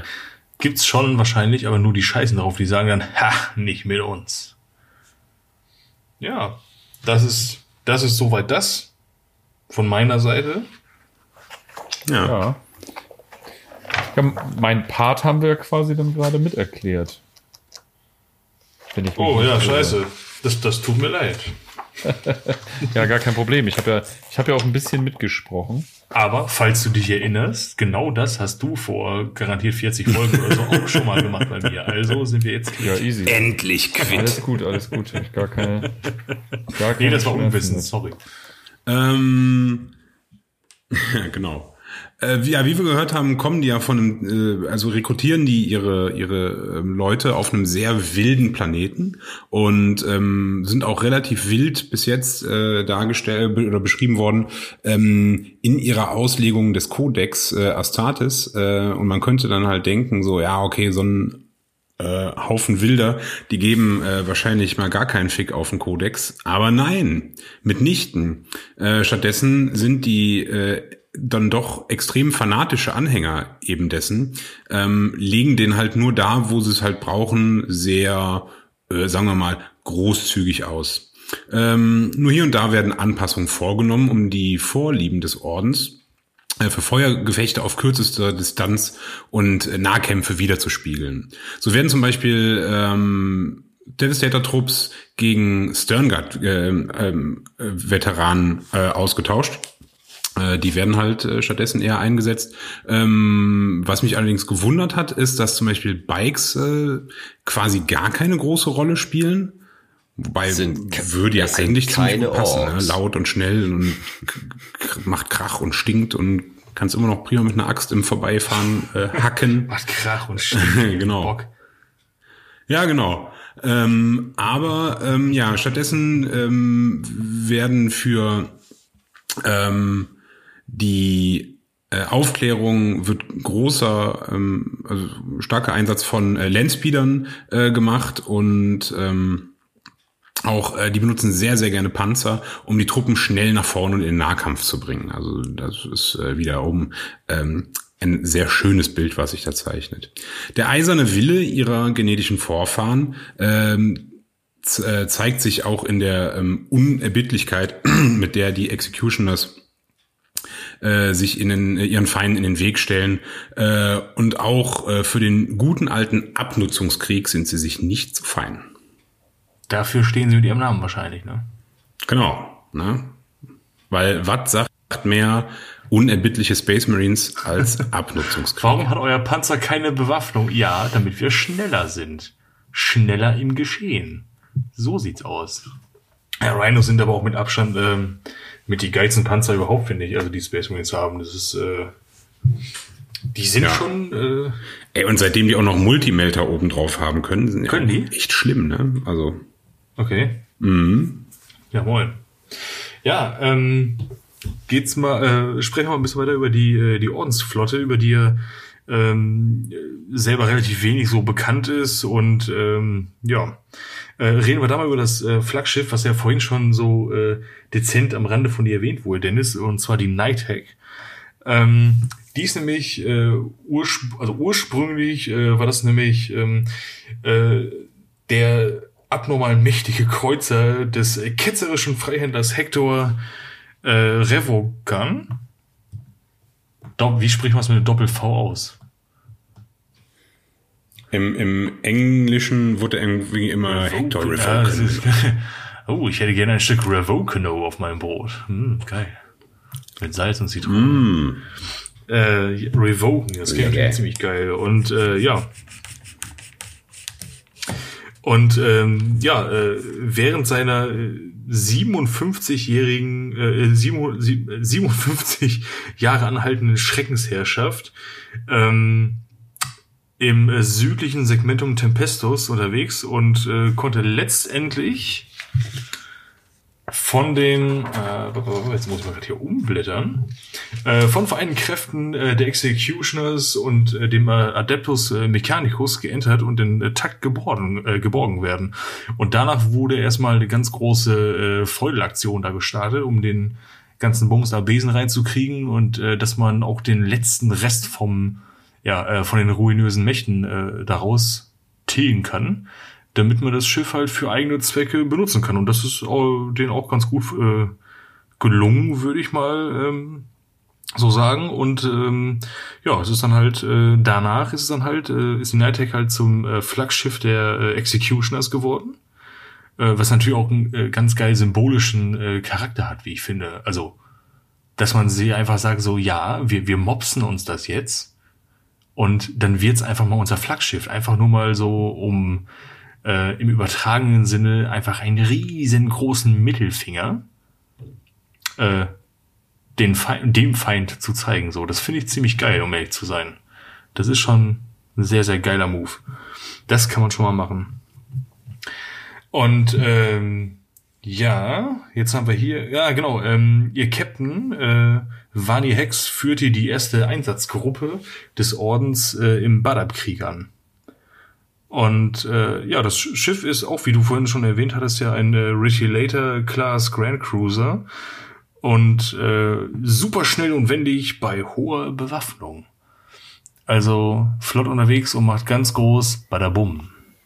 Ja, ist auf Genau. Das ist halt noch so ein, so ein, so ein Überbleibsel aus dem, aus dem äh, Bruderkrieg, äh, was sich dieser, dieser ähm, Freihändler da irgendwie mal unter den Nagel gerissen hat. Und mit sowas, sowas sieht man heutzutage eigentlich nur noch, wenn irgendwie Chaos Space Marines aus dem Eye of Terror irgendwie raus. So allein das ist ja schon so äh, geil, ne? So das ist halt. Ich finde das uralt jetzt cool, so Schiffen dieses, da irgendwie wie ich ja auftauchen. eben schon meinte, einfach so unter den Nagel reißen und dann so. Das gehört jetzt uns, Genosse. Richtig gut, ja. Ähm, sind auf jeden Fall vielen Astartes-Schiffen haushoch überlegen mit dem Ding. Richtig krass. Ähm, kommen wir ein bisschen zum Ordensglauben. Ähm, ja, wer sich ein bisschen mit Imperial Fists auskennt und deren Origin-Geschichte, deren Heimatwelt Invid ist ja auch so ein wildes Teilchen, wo sich so äh, verschiedene Stämme gegenseitig auf die Mütze hauen. Ziemlich wilde, abgefahrene Typen. Ähm, ich hatte mit Julia schon ein bisschen was über die Geschichte von Fafnir Ran äh, besprochen, der ja auch aus dem Hause Ran kommt und äh, ja, das waren krass wilde Stämme und daran orientiert sich tatsächlich auch die Executioners und ihre Rekruten kommen äh, überwiegend von äh, Todeswelten und äh, ja wilden Todeswelten und letztendlich äh, ja von Stigma Aquilon. Ähm, genau, das sind halt ziemlich abgefahrene Typen. Das meinte, meinte Dennis vorhin schon halt wilde Wikinger Menschen aus so wilden Stammeskulturen. Ähm, ja, von diesen krassen Eiswelten. Ja, das sind halt ziemlich zähe Burschen. Natürlich absolut optimales äh, Rekrutiergewässer für Astartes-Orden und so natürlich optimal für die Executioners. Ähm, ja, so tragen sie das Erbe von Fafniran ja ziemlich gut weiter, auch wenn es inzwischen andere Welten sind, aber der Geist des axtschwingenden Wilden äh, bleibt auf jeden Fall bestehen. Ähm, ja, haben wir auch schon besprochen. Die Executioners äh, halten sich selbst für die auserwählten Henker des Imperators, ähm, ja, sind den Space Wolves, wie gesagt, sehr ähnlich von dieser ganzen Mentalität, von der Auffassung, äh, von der eigenen Überzeugung über den Sinn ihres Ordens und ja, sind quasi Space Wolves in viel, viel cooler. Ähm, obwohl wir bei dem ganzen Hate gegen die Space Wolves, äh, will ich auch nochmal meine persönliche Meinung dazu sagen, die ich auch schon öfter kundgetan habe, dass ich quasi in der Heresy diese Lederkappen tragenden äh, wirklich Schlachter finde ich halt super. Nur dieses ganze Wolfsding und bei 40k nerven sie mich halt ziemlich mit ihrem ganzen Wikinger Laper, Getue. Ja. ähm, ja, das sind Laper, genau.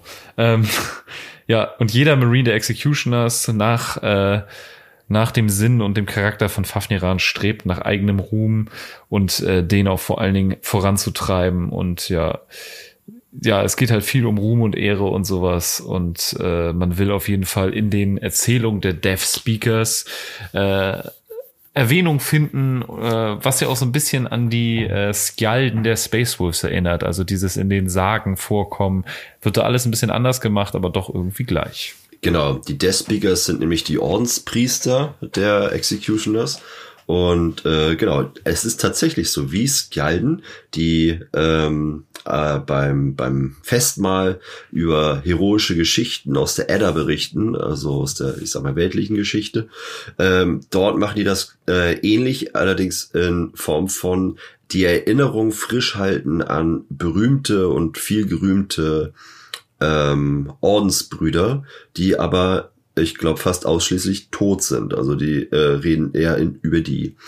Und äh, die haben auch relativ viele Ordenspriester. Naja, und äh, die, die gesammelt unter der, ich sag mal, Leitung des, äh, ja, wie war das denn noch? Lord of the, Lord Speaker of the Dead unter Tulsa Kane, ähm, halt äh, ihren obersten Priester haben und auch dieser Tulsa Kane ist auch derjenige, der jetzt für uns sehr, sehr relevant natürlich, den Orden in den Badab-Krieg führt. Genau. Und ähm, nebenbei sind die ähm, äh, Executioners auch immer mit hinterher, ähm, wenn es darum geht, ähm, naja, leicht gereizt zu werden. Also die, die springen sehr, sehr schnell an. Also wenn du sie anrempelst oder so und oder vielleicht mal nach einer Uhrzeit fragst, dann kann es sein, dass du halt eine Axt im Genick hast. äh, relativ. Was, Digga? Richtig. Nee, genau. Und äh, die, also die, die. Gibt gleich hart in die Fresse. Sobald die sich da irgendwie fehl oder missverstanden fühlen, gibt es eigentlich auch keine Alternative als, ähm, naja, diese äh, Schmähung oder vielleicht auch nur eine vermeintliche Schmähung unbedingt mit Blutvergießen zu ahnden und fordern halt äh, Duelle ein, die auch nicht selten zum Tod bis hin auch zu, aber äh, auch nur, wenn manchmal aus Spaß, sage ich jetzt mal, ähm, äh, zum äh, zu Verstümmelung führen. Das ist schon ein bisschen heftig. Apropos, äh, ganz kurze Frage, Tulsa Kane. Äh, wie, ja. wie alt ist Dante offiziell? Hat das einer im Kopf? 1500 Jahre. Hey, Tulsa Kane muss auch steinalt sein, ne? Ähm, ja, das ist bei den Execution, das ist ja auch mit Fafniran, der muss ja uralt gewesen sein, als die, äh, als der Orden überhaupt gegründet wurde. Äh, da habe ich mit Julia drüber gesprochen. Ähm, das ist so ein bisschen weird. Kontrovers. Ja, ich habe auch immer gedacht, Execution, das müssen zweite Gründung gewesen sein, aber die sind ja erst dritte Gründung. Also ich glaube, der äh, Fafniran war auf jeden Fall älter als Dante jetzt ist. Also äh, Dings hier, Tulsa Kane, äh, der nimmt ja auch äh, teil an der Schlacht von Carrion Deep. Das ist noch im M9, M39 ist das noch. Also da ist der schon der Anführer, also der, der Oberbefehlshaber. ne? ist im aktuellen Lore immer noch aktiv. Okay. Ja, ja. Spannend. Auf jeden Fall. Äh, ja, abschließend ähm, also dieser Hang zu diesen Duellen ähm, liegt vielleicht aber auch im, ähm, im, im Primogenitor-Orden der Imperial Fists ähm, irgendwie verwurzelt. Und zwar haben die halt häufig immer mal, oder was heißt häufig, einmal alle 100 Jahre unter den einigen Folgeorden, meistens sind es zwölf, ähm, das Fest der Klingen abgehalten, wobei sich halt äh, Champions halt ähm, ja, ich sag mal, duellierten. Also dieser Hang zu Duellen ist auf jeden Fall groß, aber dass sie dann auch gleich, ähm, naja, so schnell gereizt sind, das haben sie vielleicht nicht unbedingt von den Imperial Fists abbekommen. Das haben sie ganz alleine entwickelt. Mhm. haben sie sich bei den großen, bei den älteren Cousins hier bei den äh, Black Templars abgeguckt. Genau. Das, das machen nur wir. Ja. Wer hat's erfunden? Ja, genau. Wer erfunden? Executioners, wer sonst, ne? Und ähm, was sie sich noch so ein bisschen auf die Fahne schreiben, ist natürlich äh, so die, wie für jeden Warhammer oder Tabletop begeisterten äh, Typen, ähm, natürlich die Sammelleidenschaft, die wir ja auch irgendwo alle haben, natürlich. Nur, dass sie keine kleinen äh, Plastikmännchen und Panzer und Co. sammeln und äh, damit dann äh, Peng Peng machen und spielen und Spaß haben. Nee, äh, die sammeln nämlich äh, Trophäen ihrer erschlagenen Gegner und präsentieren die halt äh, dem Death Speaker, um halt da schön äh, Ruhm einzufahren und äh, ja, sich halt feiern zu lassen halt so ein bisschen. Er hat so ein bisschen was von, von, von einer Katze. Hm die dir irgendwie äh, eine Maus vor die Tür liegt und sagt dir, ja, guck dir das mal an, was ich hier gemacht habe, du. Ne? Ich glaube, André äh, äh, kennt das Ding mal drei. Ich schätze mal, deine haben das auch zeitweise gemacht oder machen das? Ja, ja. Ja, ja. Großwildjäger Fiddy, ne? Heute erst noch das Thema gehabt, auf jeden Fall. Und ähm, ja, aus besonders äh, signifikanten Trophäen äh, werden dann auch äh, Reliquien irgendwie äh, hergestellt, geschnitzt, wie auch immer. Weil, äh, ja, das ist ja, ne, also kann man dann ja mal machen, das bietet sich ist ja. Ist ja auch schick. Und äh, ja, natürlich, ist halt, ist halt geil, ne? wenn du irgendwie so einen geil verzierten Totenkopf hast von irgendeinem, so Obermufti, den du, den du weggeballert hast, äh, ist natürlich, also, ja, ist halt so ein bisschen so ein Prestige-Ding, ne? ist aber auch ganz cool. Auf jeden Fall, ne? Und ähm, ja, äh, neben dem Krieg gegen äh, die Bestie können die Executioners auch ähm, generell auf eine sehr lange Reihe heldenhafter Taten für das Imperium zurückblicken. Genau. Ja, Krieg gegen die Bestie, da waren sie auch sehr aktiv, aber haben auch echt viele verloren. Also, Am Rande. Ja, nee, nee, die, die, die haben halt bei der ersten Schlacht enorm reingedroschen. Und das war also der, der erste, nicht erste Schlacht, sondern der erste Angriff auf Ulanur. Äh, falls ihr euch erinnert, wir hatten das Thema Krieg gegen die Bestie in einer Doppel, in einer wundervollen Doppelfolge äh, in unserer Spotify-Historie. Unbedingt wieder anhören. Es war wunderschön. Äh, Was und war los auf Uli, ne? Auf was war los auf Uli? Genau, ich glaube, das war auch das äh, die Überschrift, oder? Ich weiß es nicht Oder- mehr, aber ja.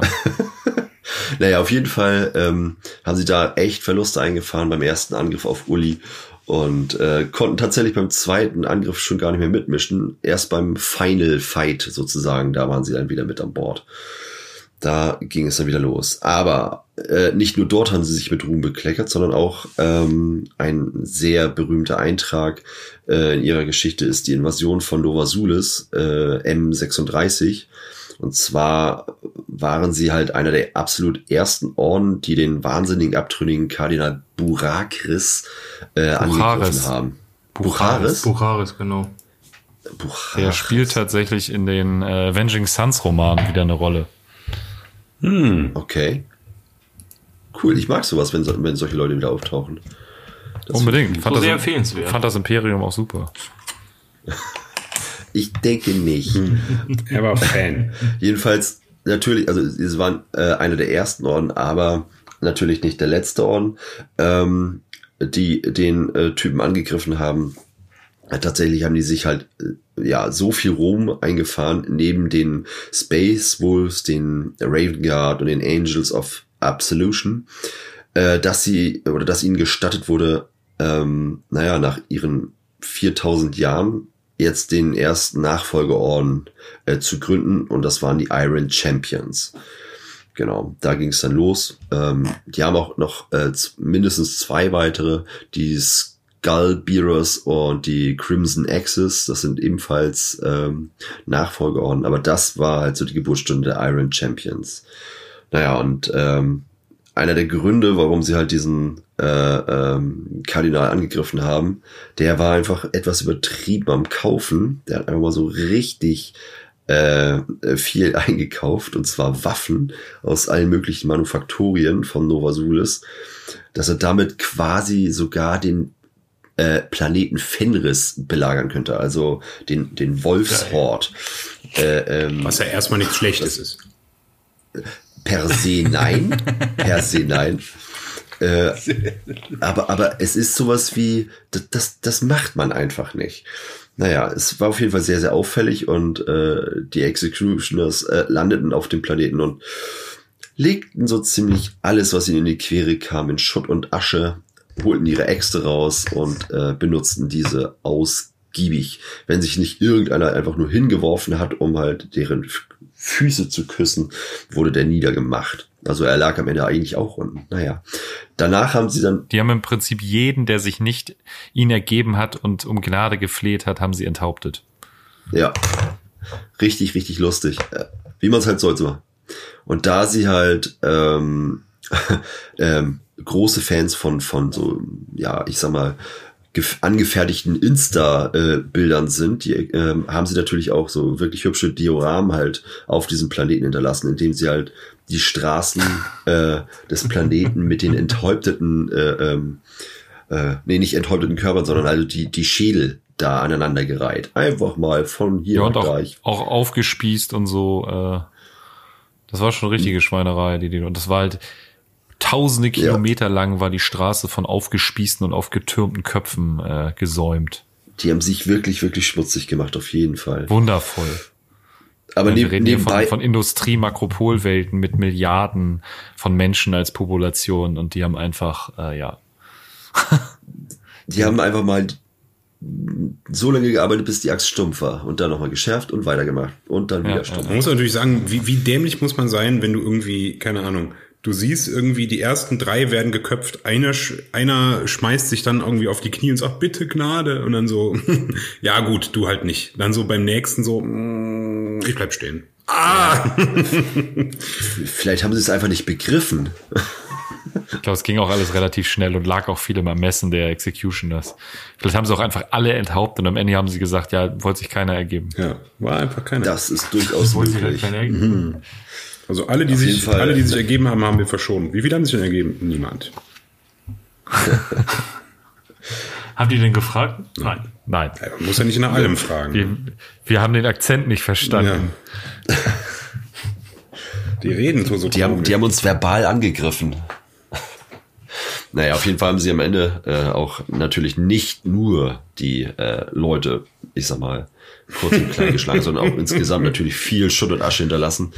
Und äh, dass der Planet irgendwann mal wieder funktionierte, hat wirklich einige Jahrhunderte gedauert, bis da die Infrastruktur wieder einigermaßen so funktionierte. Jung, Jung, hören's, hören's, ich wollte mich erjebbe, ich wollte mich erjebbe. Ah, Rotgar, verstehst du den da? Mm,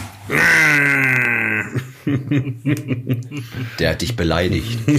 Ach so, ja, stimmt. Guck mal, da greift es dann. Der Akzent hat dafür gesorgt, dass sie sich jedes Mal, wenn sie angesprochen wurden, Oh, oh. äh, haben sie sich äh, gereizt gefühlt. Und es war wahrscheinlich eine Schmähung. Ganz klar. Und das muss mit Blut bezahlt werden. Logik. Manchmal bin ich echt logisch. Cool. Ja, die sind aber schon echt doll. Ich, ich meine, wenn sich so jemand, also wenn sich jemand so ergeben möchte, mit so einem wunderbar sexy rheinländischen äh, Akzent, Akzent, also das sind ja richtige Unmenschen, wenn man die Leute dann trotzdem wegknallt. Ne? Also ist ja echt das. Ich hasse Rheinländer. Aua. Ich höre dich nicht, mein Kenntnisschwert ist so laut. Was? Ja, ja. Lass mich in Ruhe, du Popekopf. Ich hab mich da längst erheben. Au. Vielleicht haben sie auch Kettenäxte. Ja, Kettenäxte, mein Gott, irgendwo wird vielleicht auch ein Kettenschwert dabei gewesen sein. Ich glaube auch. Das ist- das ist total womit unlogisch. Man, alles, womit man abschneiden kann. Ja. Einige hatten auch Alles Scheren. Löffel. Einige hatten Scheren. Sch- Scheren. Bas Scheren. Die Bastelscheren. hatten, die hatten Share an. Alles andere war stumpf. Ah, Schere war auch dabei. Scher war auch dabei und äh, da wurde es ja I weggeschert. got you, babe. Die haben sie dann zum, zum, äh, zum Teufel geschert. Ah. Ah. ah, wunderbar. Selten so sch schön gekotzt wie heute, äh, lacht wie heute. ähm, machen wir weiter? Nö. sicher, machen wir ja, ja, doch, natürlich. Schade, ich wollte jetzt eigentlich saufen gehen, aber nee, gut. Dann kommen wir zum äh, Pursuit of Hector Revoken, den wir eben ja schon, äh, der eben schon Erwähnung gefunden hat. Und ähm, äh, gehen wir da jetzt mal ein bisschen näher darauf ein, was da passiert ist. So, mit dem Schiff, würde ich mal sagen. Äh, die Executioners ähm, ähm, haben halt das äh, Schiff des heredischen Freihanders äh, gebordet, sind da einfach mal äh, rein reingeplatzt. Ich, ich stelle mir das immer, ich, ich weiß nicht, wie, wie genau ich mir das vorstellen soll oder kann, wenn halt äh, Space Marines so ein Schiff entern. Ziemlich finster. So. Ja, ja, ja, das denke ich halt nämlich auch. Ne? Das passiert mit einem ganz großen Knall und dann äh, im Fall der Execution ist wahrscheinlich mit einem äh, asozial grandiosen Gelächter dabei und äh, äh, so, dass das, das Chaos-Anhänger sich vor Angst in die Hose scheißen. Oh ja, ist jetzt im aktuellen äh, Avenging Sun in dem fünften Teil. Äh, Thron aus Eisen oder so heißt der, keine Ahnung. Da machen die Black Templars das und das ist ziemlich cool, dass du mal ein bisschen Einblicke kriegst, wie sowas geplant wird, dass sie sich noch so einen äh, sekundären Extraktionspunkt sozusagen zeitverzögert mit äh, Boarding-Kapseln reinschießen. Äh, das ist ziemlich cool. Ja. Ja, da bin ich grad, äh, ich bin auch gerade ganz knapp auf der Hälfte von dem von dem Roman. Auf jeden Oh ja, Fall. ich der, bin- äh, gefällt mir auch ganz gut. Ich fand den auch ganz gut, aber ich habe irgendwie bei 60 aufgehört und habe doch lieber Dysonauts gehört. Ich muss, Ja, muss da noch mal, muss da noch mal, raus, ne? muss da noch mal wieder rein, ja. Ich muss ja mal wieder rein hier, du, ne? Aber wir sehen uns ja auch bald, ne? Das wird eine schöne Nummer wieder werden. Ja, wer auf unserem alten Battleground da im Café Flop mit äh, Phil gibt den erstmal so, ein- so ein Mexican Standoff. Ja, Phil und äh, aber Phil ist ja nicht alleine da. Die, der, von den Dyson Awards Ecopidi wird ja auch mit dabei Ja, ja, sein, soweit voll ich weiß. Und äh, das wird, glaube ich, eine ganz runde Nummer und ähm, ja, richtig geil. Ähm, ja. Äh, machen wir mal weiter. Auf jeden Fall äh, flieht dann Revoken mit seiner Entourage äh, ähm, in den Warp, wohin auch sonst. Ne? Das ist ja äh, Reiseziel Nummer eins für Leute seines Standes in so einer solchen Situation auf jeden für Fall. solche Und, Leute. Ähm, dadurch wurden halt die Executioners von, von jedwedem Nachschub halt abgeschnitten halt, ne? Da war dann halt dann direkt Feierabend. So, die waren dann halt mit da drin und äh, ja, das Gejohle war groß, äh, wahrscheinlich von den Heretikern, äh, durch die ganzen äh, schreienden Kettenäxte, die da äh, ihres blutigen Amtes gewaltet haben und äh, dem rauen Gelächter und so weiter und so fort. Aber ähm, die äh, degenerierten Truppen des Freihändlers waren natürlich nicht ganz alleine. Das wäre langweilig, wenn man den ganzen Tag irgendwie nur Kultisten und irgendwelche äh, total bekloppten Navy, äh, ehemaligen Navy-Soldaten irgendwie äh, wegmetert. Äh, es muss ja auch mal irgendwann ein bisschen lustig oder ein bisschen anspruchsvoll werden. Also, was stellt man sich dann da vor die Flinte? World Eater besser. Feingeister. Richtige Feingeister. Ja, richtige Feingeister. Also äh, das stelle ich mir geil vor. Ich glaube, das ist so ein, so ein, so ein, äh, so ein Kampf auf Augenhöhe, Executioners gegen World Eaters. Ich glaube, das kann man so, kann man schon ganz gut vergleichen. Also da gibt's glaube ich, nicht viel anderes, was dann so nahkampfmäßig so reinhaut, als dass man sagen könnte, oh geil, das ist jetzt so ein Kopf-an-Kopf-Rennen. Also ich Beide so, eigentlich finde ich euch ganz cool. zwei gefunden. Ey, kann ich noch bei euch mitmachen? Jetzt sind wir sowieso hier und irgendwie angeschmiert. Also, ja, weiß-blau finde ich halt auch cool. Oder rot meinetwegen auch das. Ja, kriegen wir alles hin. Ne? Und äh, naja, letztendlich konnten sie halt aber das, äh, das Schiff natürlich in ihre Gewalt bringen. Ne, das äh, hat man ja vorher schon, also der, äh, dem Informationsfluss entnehmen können. Aber trotzdem so ein äh, abschließendes Gefecht gegen World Eater, Berserker, äh, geil. Ne? Bin ich Fan. World Eaters, geil. Executioners, geil. Das ist eine runde Sache, das kann man machen. Wie gesagt, kommen wir zur Schlacht von Carrion Deep. Ähm, eine der ersten dokumentierten Schlachten des Imperiums gegen die Necrons. Auch ziemlich geil. Ähm, das ist, es, es gibt, es gibt wenig, was nicht geil ist, muss ich mal ganz ehrlich sagen. Also ich benutze es ja so oft, diese Aussage. Ähm, ja. Äh, die Executioners führten den Angriff auf das Zentrum der schrecklichen Xenos. Tulsa Kane selber führte den Angriff und ähm, äh, er schlug den feindlichen Befehlshaber, verlor dabei aber halt ein Auge. Bisschen blöd, aber hat, man hat ja zwei davon und mein Gott. Äh, das kann man ja, glaube ich, dann äh, ein bisschen verkraften und ähm, ja, wegen der In hohen seiner, in Verluste. seiner unendlichen Weisheit äh, gab der Imperator ihm ein zweites Auge. Uh. Ich weiß nicht, ob das so was extrem Besonderes ist in einer Welt, wo man irgendwie alles mit irgendwelchen Bioniken regeln kann, aber nett ist es trotzdem. Ja, eben. Sieht halt cooler aus, ne? Also ist ja ein Grund, sich zu freuen, das Auge zu verlieren. So endlich so eine coole rote Bionik im Gesicht. Genau. ja. Und dann, nee, ich krieg's doch nicht. Scheiße. Verdammt. Jetzt glaubt mir das keiner, dass ich hier was gerissen habe. Das ist ja wie eine Art Auszeichnung.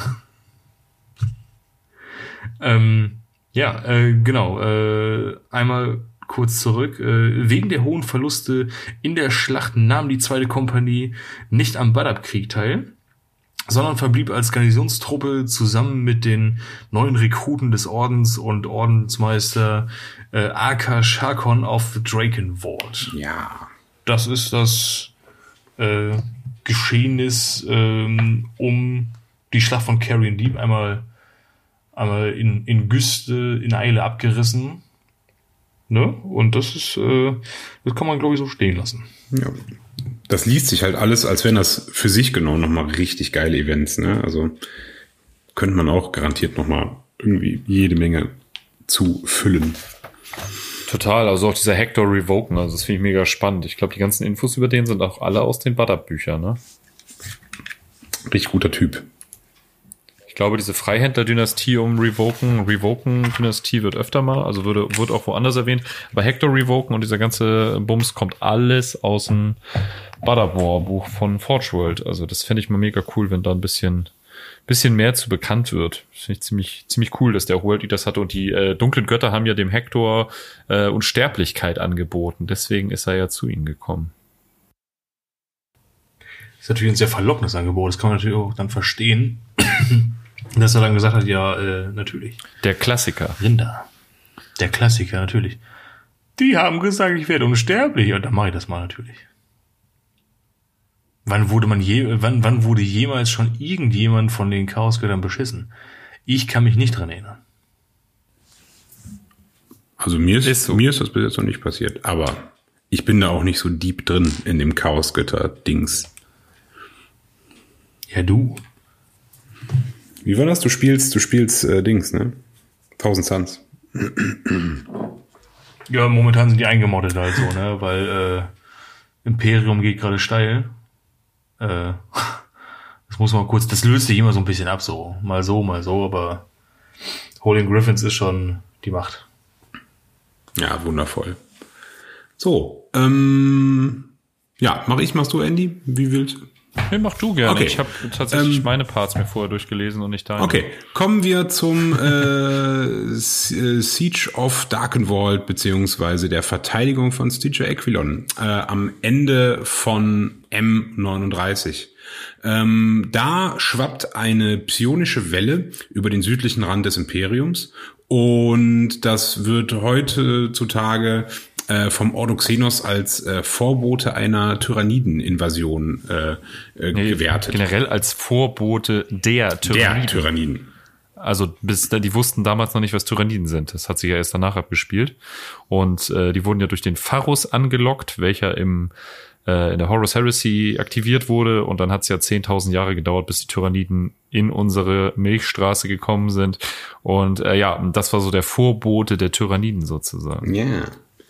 Ähm, ja, wie, wie wir alle wissen, ähm, passieren bei so psionischen Schockwellen äh, ganz, ganz schlimme Sachen. Und so begab es sich auch, dass hier ein äh, nicht näher äh, beschriebener ähm, Xenos-Typ, ähm, der irgendwie als äh, ähm, Wurm, äh, wurmzerfressende Xenos äh, beschrieben wird, äh, anfangen äh, halt den Darkenvault und, und äh, Stygia Aquilon zu belagern. Die Executioners sind zu dem Zeitpunkt auf etwa 300 Mann zusammengeschrumpft, führen aber trotzdem weiterhin äh, mehrere Kriege und sind halt in äh, Kreuzzüge verstrickt. Die ähm, versuchen sich halt so gut es geht zusammenzuziehen, während äh, die Ordensfestung des Ordens äh, belagert wird von den Xenos und äh, das läuft halt auch sehr, sehr, sehr gut für äh, besagte Xenos. Äh, der Orden, äh, die, die Festung wird fast überrannt. Äh, der Orden hat furchtbare Verluste. Jeder Meter wird äh, mit, mit toten Space Marines äh, äh, erkauft, der also jeder gehaltene Meter. Ähm, und ähm, der Großteil der Ordensfestung ist schon in Hand der Xenos. Da tauchen die heldenhaften Astral Claws äh, auf und äh, im, in deren Fahrwasser eine imperiale Flotte unter der Führung vom Astral Claws Chapter Master Arkas Seneca und äh, stellen sich äh, an die Seite der Executioners und so gelang, äh, gelingt es mit vereinten Kräften, äh, die widerlichen, wurmzerfressenen Xenos zu besiegen und äh, in die Flucht, äh, also und letztendlich äh, zu vernichten. Ähm, schwer gezeichnet äh, und sich ihrer ähm, ja angemessenen äh, Dankbarkeit äh, bewusst ähm, schwören daraufhin die Executioners den Astral Claws äh, und halt im Besonderen dem äh, Chapter Master Aka Seneca eine Blutschuld, die schon äh, 1100 Jahre später im Badab-Krieg äh, beglichen werden sollte. Und da sind wir jetzt. Mhm. Sehr schön. Das hat auch Spaß gemacht und wir werden auch noch vieles mehr über die Executioners erfahren, äh, wenn sie dann weiter auftauchen im of War. Und das werden sie, das werden sie. Ähm, ja, schöne Nummer. Schön gemacht, schön gemacht, schön gemacht. Ähm, genau. Wie schon letztes Mal bestätigt, haben wir den Prolog für den War endlich abgeschlossen und jetzt geht's voll rein. Das Adeptus Terra ist voll involviert. Mit ihnen kommen gleich zu Anfang die Red Scorpions mit rein und ziemlich schnell danach auch die Raptors und die Salamanders. Ähm, darum wird's bald gehen und äh, damit machen wir auch direkt weiter als äh, äh, als nächste offizielle BMK-Auskopplung. Ähm, was ziemlich cool ist, was wir bald noch raushauen, ist ein Videospielspezial von Zuhörern von uns. Dazu dann aber mehr, wenn es soweit ist. Ähm, und dann, wie gesagt, geht's direkt weiter mit dem Butter War und wir werden uns erstmal, glaube ich, um die Red Scorpions kümmern. Ähm, ja. Wollen wir zur Playlist? Ja, gerne. Können wir sehr gerne machen. Können wir machen. Habt ihr schon was? Ja. Ja, kann ich anfangen? Ja, sicher. Also, ähm, Oh, das wollte ich auch. Executioners am Arsch, die Räuber, mein Freund. Da gibt's natürlich für mich nur eine Auswahl, und zwar ist das Unsilent Death von Nails. Äh, mega geile Band, der Song äh, äh, kickt richtig rein. Und ähm, äh, das ist, es passt einfach wie Arsch auf einmal. Das ist genau das, also so, das ist deren Themensong, glaube ich. Das passt schon. Mega gut. Äh, darf ich weitermachen? Ausnahmsweise. Ich würde tatsächlich gerne von einer der besten deutschen Bands aller Zeiten, und zwar von Troopers, den Song Mein Kopf dem Henker, Mein Kopf dem Henker äh, auf die Liste packen. Vom gleichnamigen Album Mein Kopf dem Henker. Ich habe ge gestern noch im Laden darüber gerantet, wie scheiße ich Troopers finde. Kannst du Gedanken Das lesen? ist schon der zweite Troopers-Song auf der Liste. Na, da werde ich gleich gegenhalten. Sehr gut. Ähm, Ich war nochmal der erste Gewalt, oder? Ja, Gewalt, Ja. klar. Boah. Was, was einfach jetzt Sinn macht, ist äh, mein Musikwunsch an dieser Stelle. Also ich, Ja. ich log mich da einfach ein und zwar von The Steelwoods X. Auf Deutsch die Stahlsau. Die, Stil Die Stahlwutz. Schön. Ja, dann, Ja, De- Dennis, was hast du uns heute? dann habe ich, ähm, weil die Executioners, da wo die auftauchen, ja äh, ganz, ganz viel schlimme Sachen passieren und Leute zerhackt und zerschnitten und zerschossen werden, dachte ich mir, Zerhackt und angekackt. Nackt, zerhackt und angekackt. Passt ja kaum irgendwas besser als Big Shuck mit seinem Wahnsinnshit Man's Not Hot. Bumm. Skja. Bop, bop, kack, kack, kack. Sehr gut. Sehr, sehr schön. Wieder mal tolle, äh, tolle Erweiterung für unsere Wahnsinns-Playlist. Meine Kunden werden sich freuen. ja, ja, unsere Playlist Die geht jetzt schon sich sieb- freuen. 17 Stunden und 48 Minuten. Also, wenn ihr bald eine Hochzeit plant, einfach die Playlist auf Shuffle. Ja. Es kann im Prinzip kann nichts schief gehen. Im Prinzip. Es ist einfach Hit, folgt auf Hit. Es ist einfach nur, nur geil. Irgendwann schaffen Ja, wir es damit, so eine, so eine dreitägige Wikinger-Hochzeit beschallen zu können. so. Das ist alles, was ich jemals wollte in meinem Leben. Ja, ähm, ich habe nichts mehr zu sagen. Wir verabschieden uns gleich und geben das Wort an Mo von den Tabletop Freibeutern. Ähm, habt ihr noch irgendwas? Nö. Aktuell noch nicht. Sonst rufe ich nochmal durch. Alles klar. Dann schöne Grüße an Santa und äh, Ja. gute Nacht. Tschüss. Gute Nacht. Ah, wir haben gar Ciao. keinen Musikwunsch für Santa, oder? Haben wir einen? Nee. Ha. Ah. Ja, dann müssen wir. Tschüss. Tschö. Tschüss. Tschö. Moin vom Planeten Bergedorf Primus, dem Heimatplaneten der Tabletop-Freibeuter. Wir wollen euch einladen zu unserem Sommerfest am 15.07. 11 Uhr in der Wentorfer Straße 26 in Hamburg. Wir werden einige Demotische zu bieten haben. Wir zeigen euch unsere Systeme, die wir spielen. Wir haben einige Leute von außerhalb, die Demotische mitbringen. Wir werden unter anderem One-Page Rules, The Dr- Drowned Earth und einiges anderes zu bieten haben. Es wird einen Flohmarkt geben, zu dem ihr euch auch noch anmelden könnt. Da werden unter anderem auch TWS und der Zwergenfürst einen Tisch stellen und wir haben noch einige Plä- Plätze frei. Ähm, es wird Tabletop-Freibeuter T-Shirts geben, die wir drucken. Da vielen Dank an den lieben Grabowski, der uns dabei hilft und vielen Dank an Tomski, der uns das Design für die T-Shirts gemacht hat. Da wir sie selbst drucken, werden sie streng limitiert sein, also kommt vorbei. Essen und Trinken gibt's natürlich auch.